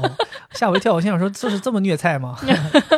但是我觉得南方下雪让我不是特别喜欢的地方是，它就是会特别脏，因为它那个雪又不会很多积起来，然后它又在路边，然后可能在泥地里，然后就混在一起，让你觉得不舒服。对，其实就是下雨，相当于对，它在天上的时候还是雪，但到地面的球其实就是雨水了。嗯嗯，然后我觉得。那我小的时候印象特别深的是，就是以前我们可能还没有浴霸呀之类的东西。那在家洗澡不是特别冷吗？那北方我知道你们是有那种泡汤，对不对？泡澡，别说这么高级，泡我澡们叫澡堂子，啊，澡堂子。澡堂子然后我们南方也是有的。我记得我小的时候，我妈是会带着我一个礼拜去这个一次洗澡，到那个大众浴室。真的假的？你们也有？我们的大众浴室跟你们北方的不一样，北方不是还有那种大水池子泡进去吗？对呀、南方的这个大众浴室是没有的，它就是一间一间的小房间就淋浴淋浴，哦。是不是很有意思？淋浴有啥好玩的？淋浴有啥好泡不的？是，你是为了洗澡嘛？因为家里面冷啊。哦哦哦哦哦，你们是纯功能性，没有休闲。对，每次去洗澡，我就会觉得，哎呀，这里面真暖和。你就哦穿很多衣服嘛，然后进去之后也在里有，边也穿很多衣服吗？不是你进去要有换衣服的地方啊。换但是你们之前不是你提过说你妈是没有办法接受脱光了走进去吗？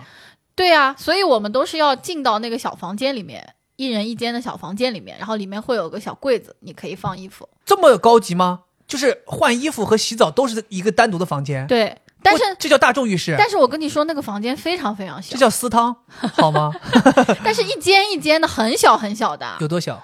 就跟我们厕所比我们厕所还小。那也不老小了呀。俩人洗澡要多大？怎么你对啊还有一个一百平的地方给你洗澡？对啊，然后洗完澡再出来，对那挺幸福的，我觉得其实幸福感挺高的，对，至少在那个环境下面是非常舒适的嘛，嗯可以好好洗个澡。嗯，不然的话，因为你想在南方，如果要是说像你刚才提到那种没有采暖的环境，你要在自己家里的那种很冷的那种浴室里边洗个澡，没有浴霸，没有暖风，哎，那你们现在北方有浴霸吗？你是怎么会瞧不起我们？我们都这么差吗？我们不嗯是因原始为人。你们有暖气，你们不就不需要浴霸了吗？家里面如果要是采暖条件不好，可能嗯还会用这个浴霸。你比如像我家有地暖，我们家连那个淋浴的那个地方都铺了地暖，是，所以就是地面就是瓷砖都是暖的嘛，就是家里这个温度已经是可以洗澡了。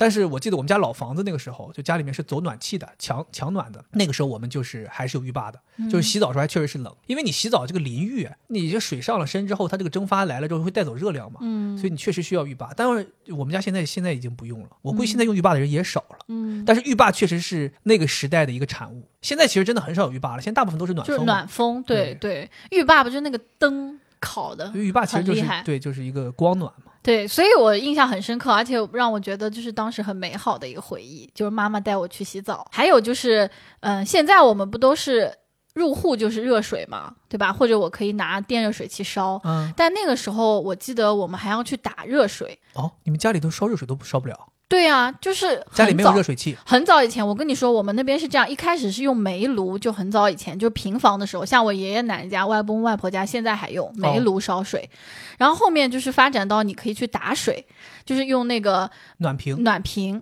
然后我妈就会骑着自行车，然后专门有那种放暖瓶的那种提篮儿，去哪儿打？可能在她单位。也是类似一个锅炉房这样的地方吧？对那肯定都有对个地方得统一烧这么多的热水啊，那不然对哪有谁给你们烧这么多热水？但也有可能是从我们厂拉回家，我就想说，是不是有点类似咱们去就是大学校园里边儿统一去那个热水房打水那种对感觉？对对，然后我妈就骑着自行车，然后把这个暖水瓶载在她的自行车后面骑回家。然后晚上的时候不洗澡的晚上，不是可以就用到热水啊，然后之类的。这一桶热水也不够用，用那么多，又喝又又又用。那六壶呢？你就你三个们一次人，打六壶，对自啊行，车后边能装六壶。对啊，你自行车不是一个一个一个那个坐坐的小位置嘛，然后嗯两边都可以挂上那个提我篮，天哪！每一个提篮可以放三个热水瓶。哇，那这这个这个装备很很很很帅啊，看起来。对啊，我们家当年冬天的时候，最开始老房子里面是装了热水器的，嗯但那个年代的热水器啊，我不知道现在东北也是大部分家里还在用的是电热水器，嗯，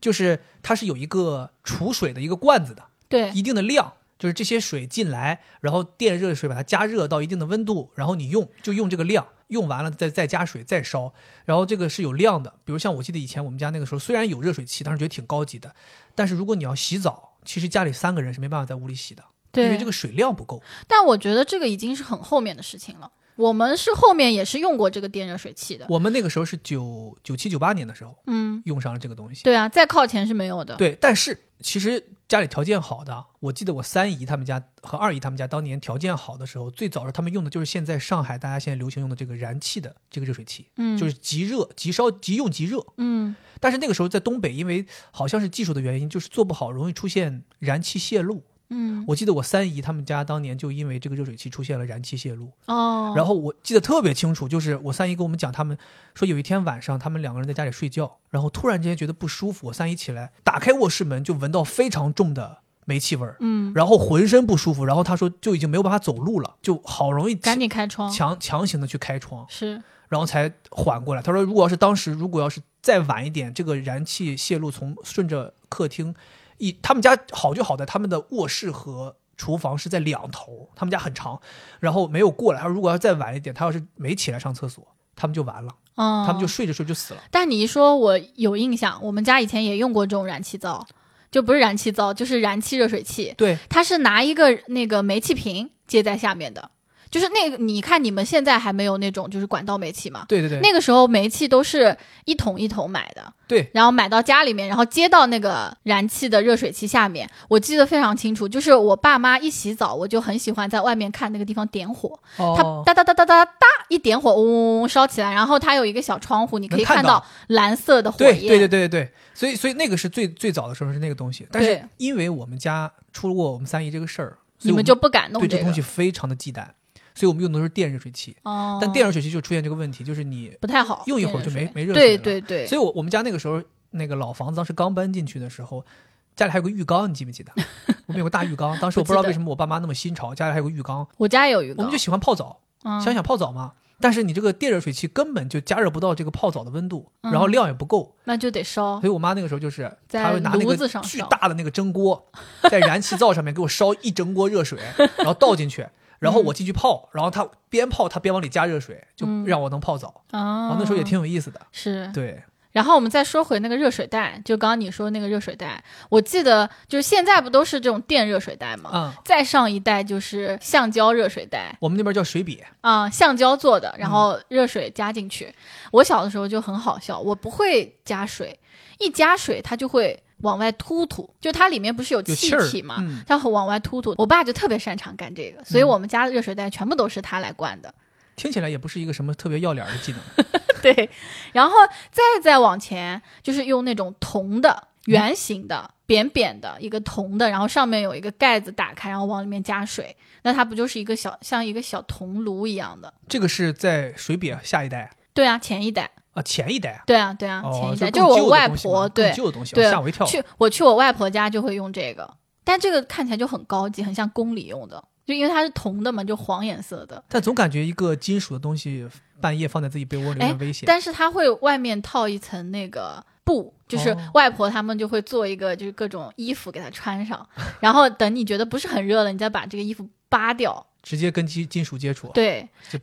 barbecue，human race barbecue。但这个确实也之前也是出过事故。那肯定对，就是我爷爷，我记得，然后他就是碰着这个金属的，直接烫其实伤就了烫伤了。那肯定，对，哎呦，这个危险。所以哦对，我跟你挺讲，容易出事故就的。嗯是这个水袋的外壳一定是一步一步进化。现在这种又有什么绒套啊，包括这个加热温度都不会太高，因为咱们当年就是往里灌一百度的水嘛。嗯，现在其实这个像咱现用的有一些这种东西，可能最高就只能让你加热到六十五度，是它不能让你再高了，再高真的容易出危险。没错，没对错。，我记得我小的时候，其实对于这个水瘪的东西，我们那边叫水瘪，嗯一直是有阴影的，嗯因为你老往里灌一百度的水，很容易就烫到。嗯，然后小的时候自己又好奇，又喜欢往里灌，每次灌都烫到 手，然后就特别难受，所以就还而且还害怕这个东西会洒出来。嗯你觉得这些密封不好，晚上睡觉万一洒出来怎么办？哎，各方面都很恐惧，嗯，所以我从小就比不太喜欢用热水袋，对。然后我们南方人取暖还有一个就是电热毯，就我们那边叫电褥呢。但这个电热毯我就不知道为什么就并没有特别的流行。有一段时间我爸妈特别喜欢用，但是他们不给我用，说这个东西有辐射。我现在就回想起来，我有点奇怪了。那有辐射怎么他们可以用，我就不能用呢？但是你也很难说它到底是不是真的有辐射。可能是因为家里面的电费只能供他们用，他们就 只舍得给自己用。 你爸妈可能想说你年轻，你扛一扛吧。 对呀、对呀、嗯。然后还有就是我爸妈后来他们也不用了，因为他们很恐惧，说他会不会就是把他们电到。确实，电热毯就是这个电褥子出出过很多事儿，嗯，就在社会新闻上面出过很多事儿，嗯漏电的呀，呃，加热把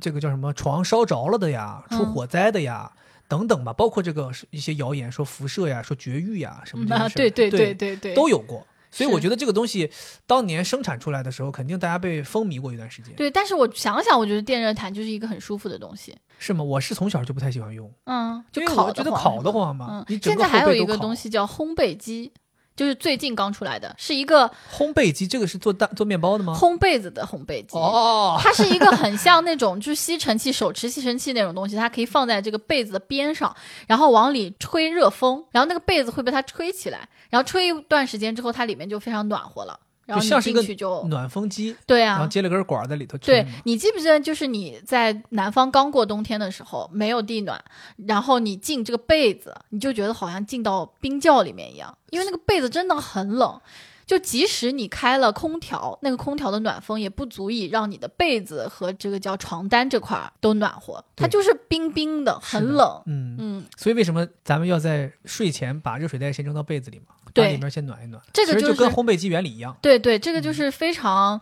南方的一个做法。而且你说这个空调在南方之前采暖都是靠空调嘛？为什么我们说说其实这个油汀会更好一些，或者现在流行这个踢脚线取暖器，包括我们用的地暖会更舒服一些？核心原因就是你空调是从上面吹风嘛对，，嗯，但是这个原理大家都清楚，这个冷空气下沉，热空气上上升，嗯，嗯所以你这空调本身就在上面吹，它又是热空气，它就不下来。而且我跟你说，就是空调一吹，你会头昏脑胀，因为就你头这 块儿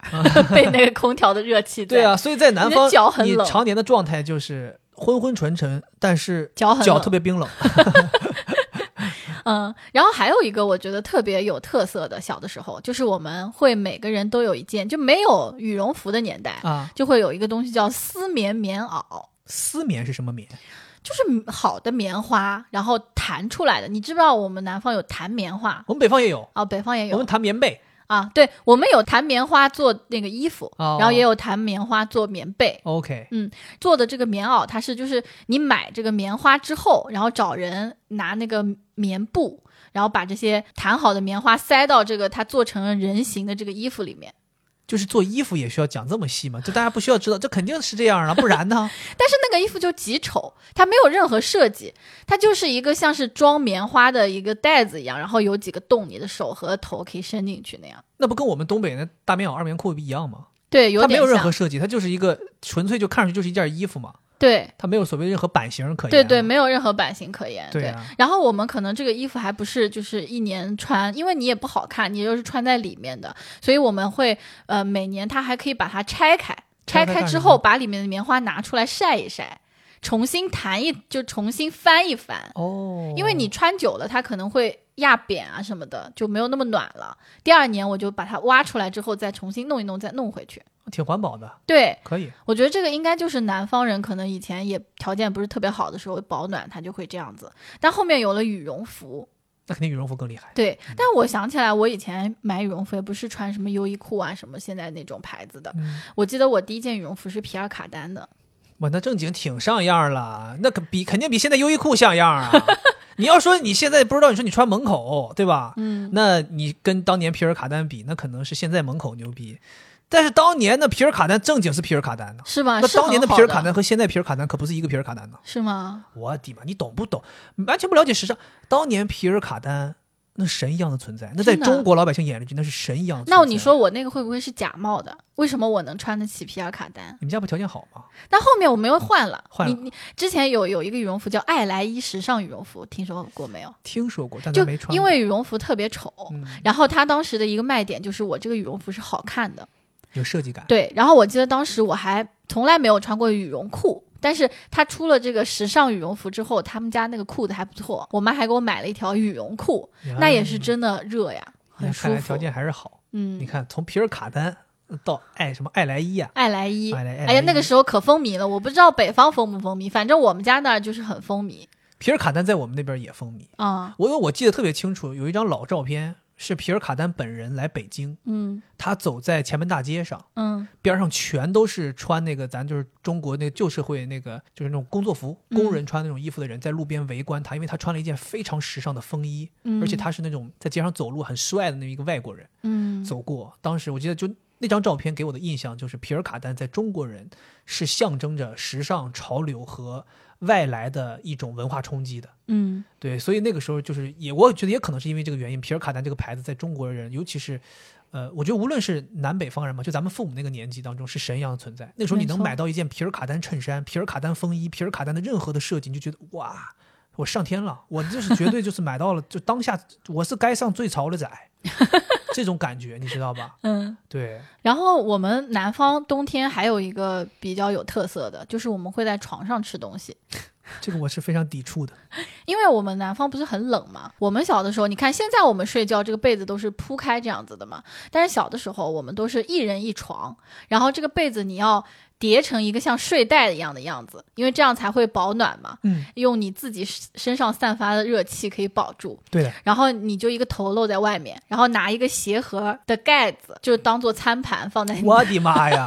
那时候没有这种托盘儿，对还挺聪明的，就拿各个种鞋盖盒的盖子。对，然后把饭吃的东西放在那里，然后吃，然后每次都是由我爸派我爸出去，他就很快速从被子里啪钻出来，然后哇跳到厨房，然后给我们弄点吃的拿进来给我和我妈吃。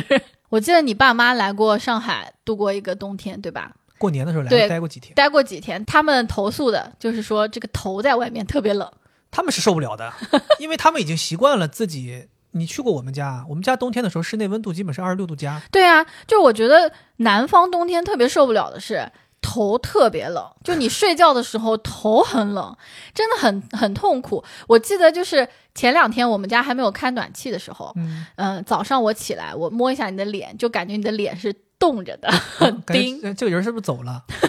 对，是我哎 冰哎的。起来，哎还在吗？ 然后这几天我们暖气开起来了之后啊，早上起来我就感觉，哎，我的鼻子呀、脸颊是那种暖暖的感觉，哦然后摸摸你啊，你也是暖暖的。嗯但我们小的时候，那可是每天起来你的头都是冰的， 冰头。那说明就是睡觉的时候室内温度还是比较低嘛。对，嗯，然后我记得我们以前在。就是小学的时候，小学低年级那个时候，可能教室里面也没有什么空调啊之类的。然后你去上学，早上的时候啊，真的你拿笔你都是冻僵的，写字是冻僵的。你你有这种感受吗？我们当然没有，我们肯定都有暖气啊。对。然后我小的时候弹钢琴，哦，到了那冬这个挺天、影响的呀。也是很冻僵。然后当时老师有一个教我的方法，就是你把你的五个手指头张开，然后稍微有一点点弯弯的，嗯，然后两个手指就这样子对着，互相这样子碰，戳对，互相这样戳，很快它就会热起来。哦，然后我记得我小的时候在上学的时候，我为了让自己暖和一点，我就把我的手放到屁股底下压着，啊特是挺有别效的暖，这个挺和有效的，挺有对。效的。对，然后包括比如说，我经常会喜欢把我的冻僵的手放到我爸的脖子里面 我你哎伸进去，是人吗？还暖和。还是人吗？你嗯， 然后还有就是，呃我不知道北方有没有，就是嗯、呃小的时候穿那种毛衣起静电，到冬天的时候，啪啪啪，我记得冬天早上起来穿衣服哈，如果是天还挺黑的，你那个衣服啪啪啪一弄，就感觉着火了，有火星子。那肯定，那哪儿都是这样呀、嗯你那个时候其实不是毛衣，就是因为你那是化纤材料太多了，哦，所以这个跟头发或者说互相摩擦会产生这种静电。对，然后我小的时候上小学的时候，就我们中午也会午睡嘛，然后起来之后我的头发都炸开，然后为什我我不知道呀，就是有静电，然后因为我的头发是很黄的，然后老师都说啊你是不是外国人呀？嗯就这样子跟我开玩笑。你说 Yes, I am，我现在我脑海里面都有那个印象，就是我站在走廊里面，然后冬日下午的阳光照进来，照到我的身上，嗯，然后我就站在那边迷迷糊糊的样子，嗯然后冬天的那种温度的感觉。就是一下子回去，觉得还好舒服，好安逸啊！嗯，那说明冬天还行，给你们带来了一些对，美虽好的然回虽然忆对，虽然你说你一个北方人到南方来，你觉得就是魔法攻击很痛苦，但我作为从小就生活在南方的人，我会觉得我完全习惯。 对，习惯。我觉得我到现在都已经七年了，我也没习惯。嗯，我到现在依然在南方冬天即将来临之前，我还是怀有一些恐 惧的。对，因为确实太难过了。是是是，对我反而是能承受那种物理攻击的，就是你让嗯我去到户外非常冷，然后回到屋里非常暖，我觉得我可以接受。因为我很喜欢那个晒太阳的感觉，特别是小的时候，啊，就南方的那个冬天的时候，屋里面特别冷嘛，然后又很阴，然后你就感觉到身上潮乎乎的。然后有一天突然出太阳了，我们就很喜欢跑到这个空地上去，然后拿一个那种竹的小凳子、小椅子围成一圈，大家就在那边嗑瓜子、聊天，然后晒太阳。南方我们这边在冬天的时候还会割稻子嘛，嗯，割了稻子之后呢，之前我们是会在一个稻场上面，就是一大片空地的地 方，把稻谷放在上面晾晒。五谷然后道场。就是做方便面，嗯，然后我们就会围着那个道场坐着，然后看到工人拿一个那个像猪八戒的那个锹子一样的东西在那儿翻谷子，猪八戒那个东西人家有名字的，叫什么？人家叫九齿钉耙，那正经是神兵天降的武器，叫你们手里边就变成一个什么小铲子，嗯我们是瞧不起天蓬元帅是不是？木木头的这个耙，啊，九齿木耙，对对 对，然后再翻谷子，所然以后道场你们可以随便进，能啊，因为他们农民他就是直接占用 路边，那就还是空地，所以那就还是空地，但是只是我空地上面干了别的事情。对对，哦然后我们就能闻到那个稻谷的香味，哦，嗯然后我感冬觉天的我现在那能个想象到收这个获画面，就对是阳光照射着这个稻谷，然后大家在劳作，因为劳作的人肯定还会出汗嘛，是所以整个这个画面是一个很暖的画面。是，所以我觉得你们喜欢也是因为去到这种地方会让你们暂时忘记这个视觉上忘记身处一个阴冷的冬天的感觉。哎对，然后在这里的话，我又插播一段散文，这段散准备文这么些散文吗？今 天是说怎么了？今天真是说是是哪个会员要到期吗？就是赶紧下载了几本儿 这个散文呢是描述了南方晒太阳的这样一个小小的场景。晒太阳的，对，嗯然后让人感受到了，就是南方人是多么的热爱晒太阳，爱好爱吧？太阳。啊，嗯，好，现在开始。南方人怪不得要种太阳。太阳好的时候，只要不刮风，那真暖和的不像冬天。一家人都坐在庭间曝日，甚至于吃午饭也在屋外，像夏天的晚饭一样。日光晒到哪里，就把椅凳移到哪里。忽然寒风来了，只好逃难似的各自带了椅凳进入室中，急急把门关上。哦，对他这个描述的，就是你看，他说日光晒到哪里，就把椅凳移到哪里。我们之前就是这样，所以你需要一个轮椅。对我就觉得他这个描述让我一下就回到小的时候。所以就是从哪儿摘抄的读书笔记？这个是我们那个夏勉尊先生写的《白马湖之东》，哦，对我的那个白马。湖不是你们的母校吗？对，我的母校就是春晖中学的一个湖，然后夏勉尊是他的校长。嗯，对所以你们去母校看到校长拿个小凳儿到处移动，追 追逐阳光。对呃，夸父逐日原来是来自于这儿，夸父其实是个南方人，冬天太冷了。然后就追着太呃阳追着，太阳，那小看到手手里一直拎个小板凳儿。 呃，夸父姓夏啊，夏夸父。嗯，哎不过这个描述确实很很真实，既描述出了当时大家在冬天追逐阳光照晒的这个感觉，同时又讲了就是，哎，寒风一来，大家又躲进去了，嗯就很符合你们。嗯，对我在在上海待了七年了嘛，包括有的时候冬天也会回你们家嘛。其实我觉得，虽然说还是说会难熬啊，觉得说过冬之后之前会有恐惧，但讲心里话，其实一年要比一年好。嗯对，包括也学会了很多过冬的技巧。嗯，我觉得这个无论是南方人在北方还是北方人在南方，我觉嗯得你不可避免的就是，甚至说必不可少的，你一定要去学一些在当地过冬的技巧。嗯对，因为你毕竟不是这个像你说的本地人，你已经多年积攒下来这种肌肉记忆，一到冬天你就知道该怎么过。对，所以我们确实得想办法去找一些方法来提升自己在非家乡地域的这个过冬的提升幸福感的一些方法。哦，对，所以我们我们接下来可能最后一一部分想跟大家分享一些我们两个人觉得过冬的一些提升幸福感的方法。好这个这个方法我觉得南北都适用。没错我觉，得这些我们总结的方法，应该你无论是在东北过冬，还是在江浙沪过冬，都可以很大程度帮你提升这个幸福感。没错，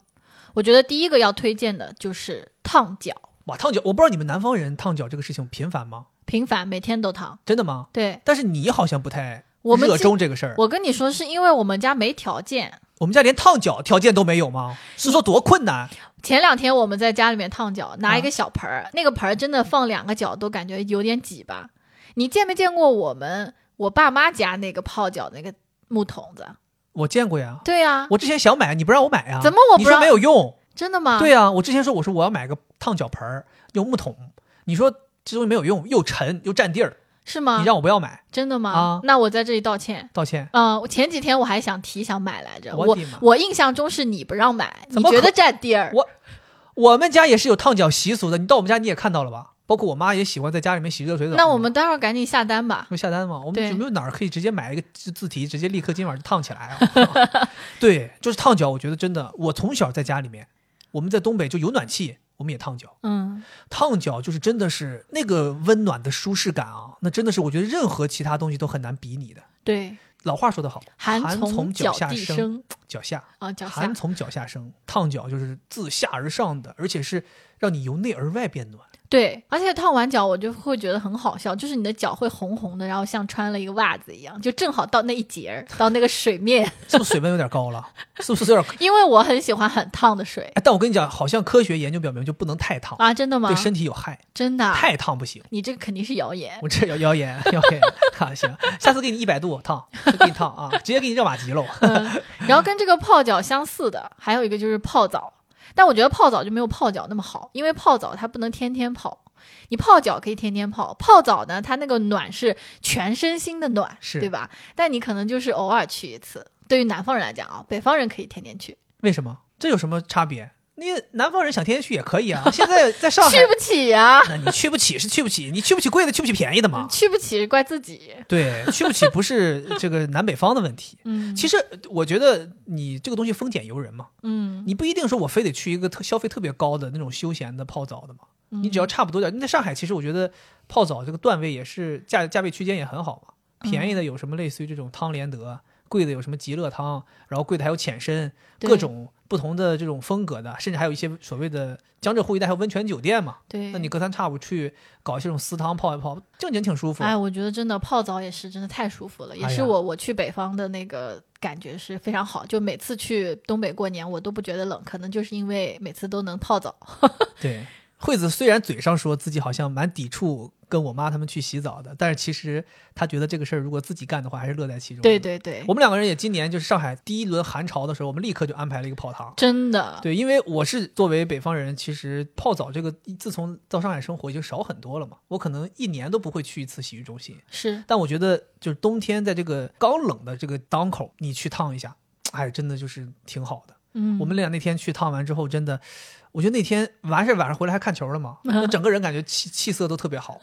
对气色红润，对，但我我我去洗浴中心，反正我是比较喜欢去那种比较烫的池子，嗯可能这也是因为我们从小就泡泡出来这个能力。反正我那天去，我觉得那个池子里边儿只有一个池子上，我觉得温度 OK 的，四十度最高，没有我们那我记得写的是四十二点五我们女生就四十度最高。哦，我就觉得那个四十二点五的是我觉得是我觉得到位的，其他所有池子在我看来温不拉几，那它烫什么？那进去没有任何感觉是冷水，就进去没有任何感觉，反而让我觉得就是有点难受了。就在里头泡着，就是湿了吧唧，但是又没烫到我。我就希望那种进去之后一下子卡到脖冷，卡到这个脖脖梗子这儿，然后就让你难以呼吸，然后就啊就舒服，就你是就喜欢痛苦呗？哎呀舒服。然后另外一个让我觉得比较喜欢的就是去室外泡，啊、室外我也喜欢，但这个其实我要讲就是在东北其实还蛮少的。因为冷啊，外面。对，外边太冷了，就是东北还是比较少这种户外的池子，但嗯南方。尤其在上海，我们去啊，基本上每一家都会有这个模仿日本那种泡汤的感觉对去。哎，这要提到我之前去富士山泡过一次，哦，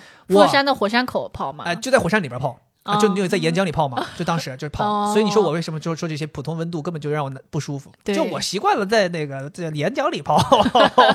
哎呀，对不起对不起，吹牛逼，大家千万别信呐，千万别信呐！嗯要是泡的话，我肯定现在早已经是一呃灰飞烟灭。 一股烟儿了。这讲远了，我就有有一次去那个富士山旅游，嗯，然后我们住在富士山下面不远的一个地方的酒温泉酒店，是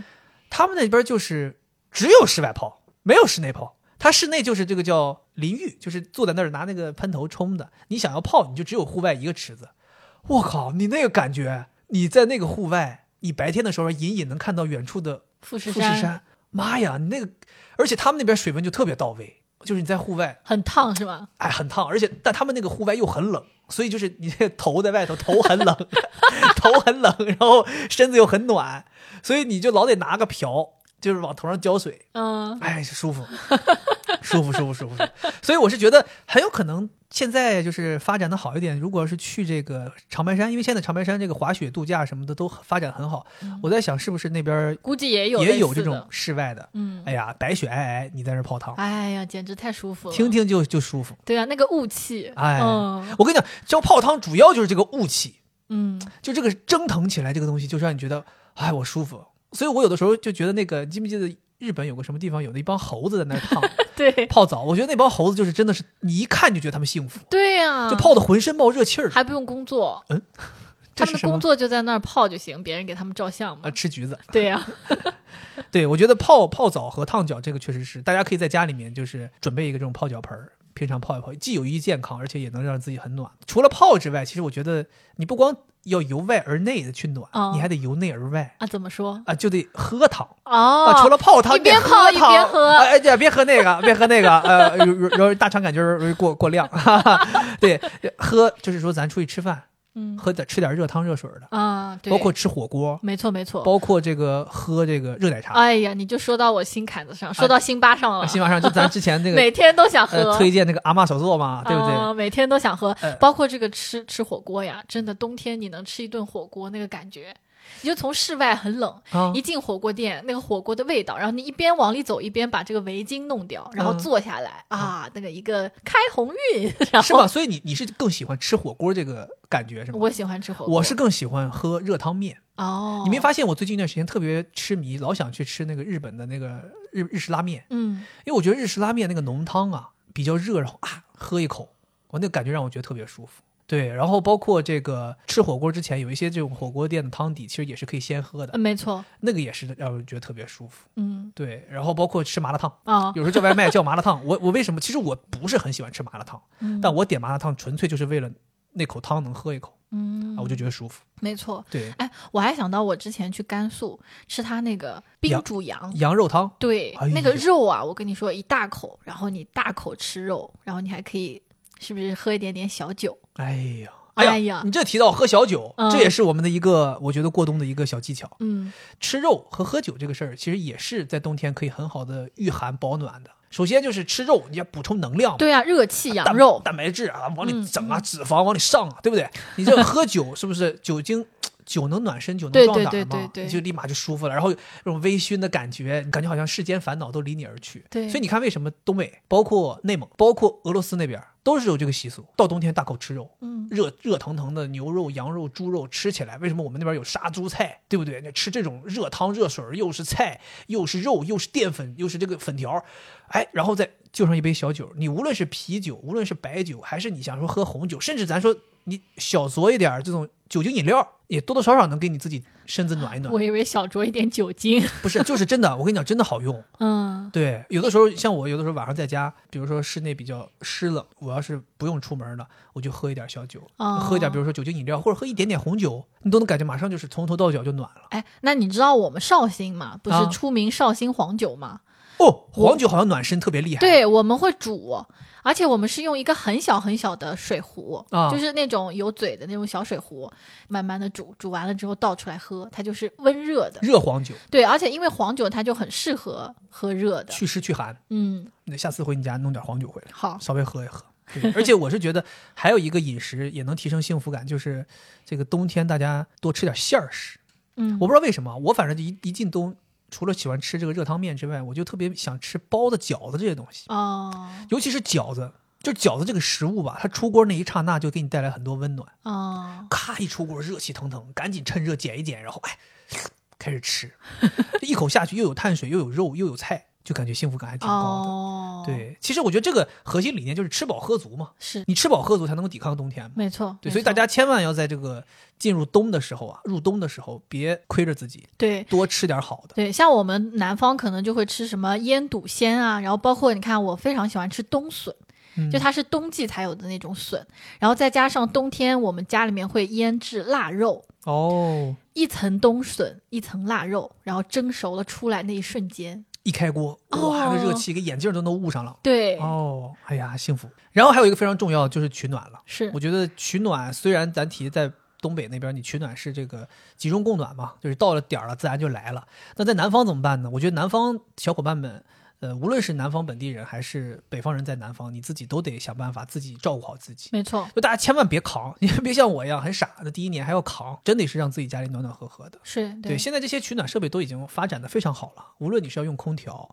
还是要用电暖气，还是要用这种所谓的踢脚线暖气，还是装地暖自己烧水，包括你说惠子说的这些什么热水袋啊什么这东西，我觉得大家不要觉得我以前是有一个很愚蠢的一个想法，就是我觉得我家里有地暖了，我都花这么多钱装地暖了。我每还花这么贵的燃气费天天弄，如果要是地暖能烧到什么温度，我就接受什么温度。但如果还是不够达到我那个标准，我也不想再去想什么办法解决，因为我觉得我已经花这么多钱在地暖上了嘛。但我今年就想说，我他妈为什么不是以自己舒服为要解？所以我觉得如果温度不够，我就立马又买了个踢脚线暖气，哪儿温度不够我就给哪儿加上。对，我觉得踢脚线暖气这个东西是一定要有，就你要么有踢脚线暖气，要么就是有油钉，要有一个可移动的。因为可能有的时候你在书房，嗯有的时候你在卧室，你可以让它在一个小的范围内变得更加的暖和。嗯对，因为咱是之前种草这个踢脚线暖气，是因为去你姐姐家，嗯，然后看你姐夫在他那个书房打游戏的时候，他脚底下有一个，就对紧紧贴着他有一个折叠式的。对，哦，当时我觉得这东西这个怎么说是个窍门啊，是。就可以给你办公的这个小区域内增加一些热量。对，而且可能你一开始的时候你也说到了，就是上海这边那个温度有的时候涨，有的时候落，对那你不可能很快很早就开始开暖气，但那个时候你又觉得有点冷，那这个时候有这样一个小暖气就很好对。它其实也是一个节约的，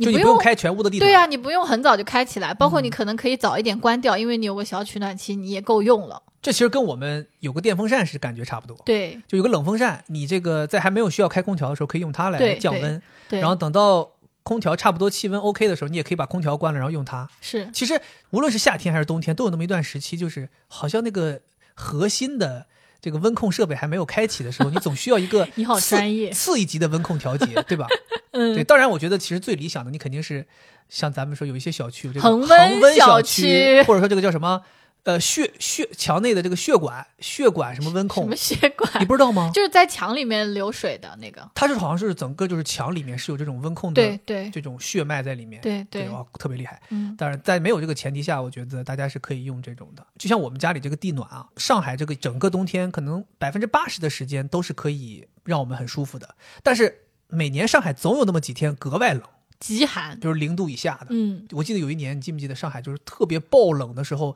呃，有一些这个新装修好的房子里面没有人住，但因为温度过低导致水管爆裂。哦，我觉得那个时候还真的有很多这种有新闻，那个阳台上的水管很容易爆裂。嗯对，然后他们就还挺难受的，就是说新房都没住就炸了，就就淹了，所以就是有这么这种极寒的这种时候，你地暖没有办法帮你舒适，你就需要额外的一个取暖设备没来错帮你。没所以错大家就是一定要想办法让自己舒适，而且现在这些取暖设备真的价钱真的是非常的物美价廉。对，但可能就是它的整体的电费和燃气费的消耗还是相对挺高的。那你总得花钱买舒适嘛？是，这个你也还是有我可想能，啊还有可能不花钱买舒适吗？这个也是我想说的，就是挣钱嘛，你不就是为了让自己过得好一点嘛，对对吧？在这块儿大家就不要节约了，暖起来。对，暖必起须暖起来。对，那在家里头有取暖设备了，对不对？那嗯你出门是不是也得想办法把自己武装一下？对比如说你最近这个羊绒围巾整上了。对啊，然后这个帽子、围脖、手套什么的都都弄上，对，这出去是不是就不怕冷了？是我跟你讲，我觉得啊，就是这种冬日的配件，它其实是比你正常的衣服要更重要的。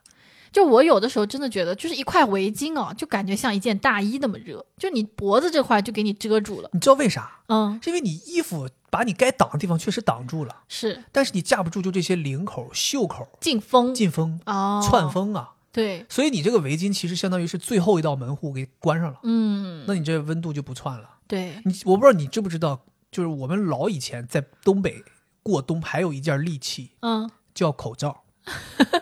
就是把这一块儿都给你封住，嗯，让你呼出的热气都不流失。是，这是最早最早以前在东北特别特别冷的时候，有好多人就戴那种呃棉布的口罩，哦，它其实防病毒这个还是少，主要就是为了保暖。保暖，对，对，甚至有些人喜欢用这个丝巾或者用围脖把脸围住，对对对对对，都是这个目的。我现在就是经常把我的嘴就是弄到这个围巾里面，哦就很舒服。对，对，但我小的时候就是不喜欢，为什么？因为你这样呼吸久了之后会湿了吧唧的那种，哦，对对对我，不喜欢那种潮潮的感觉。对所以对我就是宁可冷，我也要把嘴露出来。嗯，手套我是不喜欢的，因为我不知道为什么我的手是经常很冰，然后这个手套它又不会发热给我加热，嗯所以我的手即使在手套里面也很冰。嗯，又不能划手机，可能主要是因为不能划手应该是机。不能滑手机。对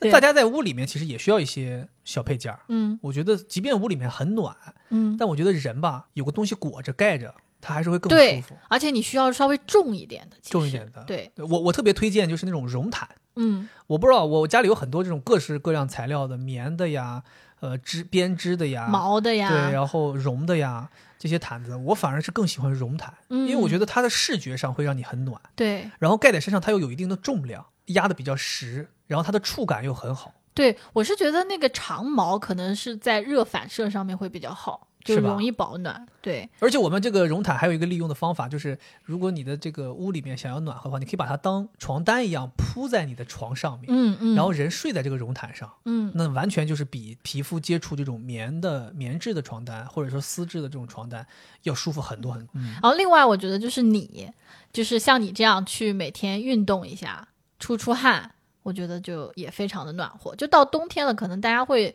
要么就觉得外面太冷了，或者整个人也懒下来了，就觉得哎呀不太想去运动了。包括出去运动完了之后，不是汗会很冷嘛，嗯，就可能减少运动的频率，但这样的话，可能就会让你反而就起到了副作用。你还不如天天出去跑，可能坚持下来，你会觉得哎，每天都保持着那个暖和的状态。这个我深有体会。嗯这个冬天啊，就上海这个冬天这两天，确实让人有点难以提起兴致去跑。对，白天嘛天又阴，然后气气温讲心里话也不高，所以我确实在出门这一步上面还是遭遇了挺大的阻碍的。但是我后来发现啊，就真的出去跑之后啊，我自己的感受是三公里之后，我跑三公里之后就明显整个人热起来了。而且我跟大家分享，就是真的这个运动带来的这种暖是非常持久且由内而外从头到脚每一寸肌肤都给你暖下来的，它那个暖的这个程度更彻底。就我真的三公里跑完之后，我就是从指尖到脚尖到头发丝，我全都暖了。嗯然后你微微出点小汗，就是现在这个天气不至于让你出特别大的汗。你比如说现在外面可能就是有个十度以下、五度、六度这样的温度，你出去跑前三公里可能还有点凉，但你一定别担心，跑过了之后你就浑身上下就微微出汗，然后你的汗量也不大，然后你就哎挺好的。但是前提是你一定要跑完之后立刻能到一个室内的地方，无论是跑完之后回到家赶紧洗热水澡，还是像我有的时候去跑步，我在一个地方能找到洗澡的地方，我跑完之后立刻去洗一个澡。嗯，对，但如果你跑完之后湿乎乎的有汗，一吹很容易感冒。没错，对，所以运动也是一个方法。嗯对你无论是去健身房运动，还是说自己在户外搞一些运动，哪怕跟朋友们出去飞飞盘呐、踢踢球啊、打打球啊，这些都是可以的。没错。嗯那最后，我觉得还有一个非常非常重要的东西，嗯，就是人情温暖。人情温暖对，啊，就是你可以跟自己的爱人或者是宠物紧紧的靠在一起，挨在一起，哦，腻歪在一起，我就觉得非常非常的温暖。这个也让我想到了，是不是就是因为这样，所以冬天的节日就特别多？我觉得大家似乎好像是比较倾向在冬季过节。对，感恩节啊、圣诞节啊，对吧？这些国外的节日，嗯然后包括冬至啊这种我们国内的这种，要我觉得要去庆祝。你们不是会吃饺子吗？ 东北人只是随便找个理由吃饺子， 夏至也可以吃饺子。对，然后我觉得就是我们要很有仪式感的去过这种冬天的节日，啊、家人们、朋友们聚在一起，包括吃火锅，也是大家一起吃，好多筷子往那个锅里面夹，哎那个感觉这两更天加惠的子温惠暖。子说说又想吃那个淑芬串串公司，我说那走吧，咱俩去吃呗。她说不要跟你去吃，就咱俩去吃没有意思，我要跟别的朋友去吃，我们要人多一些。 对啊，我想说啊，人多一些，然后大家挨在一起，就非常的暖和。包括六维姑娘每天都给我发说她的那个小猫啊，现在每天都钻到她被窝里面，两只都钻在哇她好被幸福窝里。啊对，她坐在沙发上看电视，然后小猫就跑到她腿上，然后猫的体温会更加高一些，嗯再加上有皮毛，她说哎呀，那可暖和了。皮毛他暖每手天感晚上都给我发，我说：“哎呀，你有小猫，我家就只有一个男的，怎么是说我温度不够吗？你也可以，你我也温可度以不，够吗？你可以，你可以。你看我晚上不是经常要把腿放到你身上保暖？对，我觉得大家真的有有宠物的朋友们其实也蛮幸福的，因对，为我经常有看到一些视频说猫猫狗狗，它们好像真的很有灵性，就它们也知道你好像冷，然后它们会比如说你光着脚，它就到你的脚上咵坐下了，嗯对，然后它就暖的嘛。嗯然后你这个比如手冷，它就扑趴到你手上了。嗯，对吧？还有一些猫会把你手抓进来，抓到它自己这下面垫着。对，我觉得真的也挺好的。然后没有宠物的话，我觉得爱人之间也要相互取暖。对，对，因为呃，我们虽然聊了这么多关于南方冬天、北方冬天，呃，这些寒冷的记忆啊，或者说一些包括你说难熬的一些记忆，但是其实我们的核心还是希望大家能够幸福温暖的度过一个冬天嘛。对，一年四季各有各的魅力，就是冬天有它的魅力，那当然大家也要愉快和幸福的度过这段时间。没错，对，所以呃，我们在节目的最后也是给大家一个美好的祝愿，就是嗯希望大家无论是在南方过冬，还是在北方过冬，无论是在大东北啊、漠河、根河这种地方，还是在江浙沪，甚至你在广东、广西福建这种地方过冬，我觉得大家都要想办法让自己舒服一点，没错然后去体会当地冬天的魅力，然后去找到能够在当地提升过冬幸福感的方法，然后让自己和自己身边的朋友都能够幸福的度过这个冬天。对，等待下一个春天的到来。冬天来了，春天还会远吗？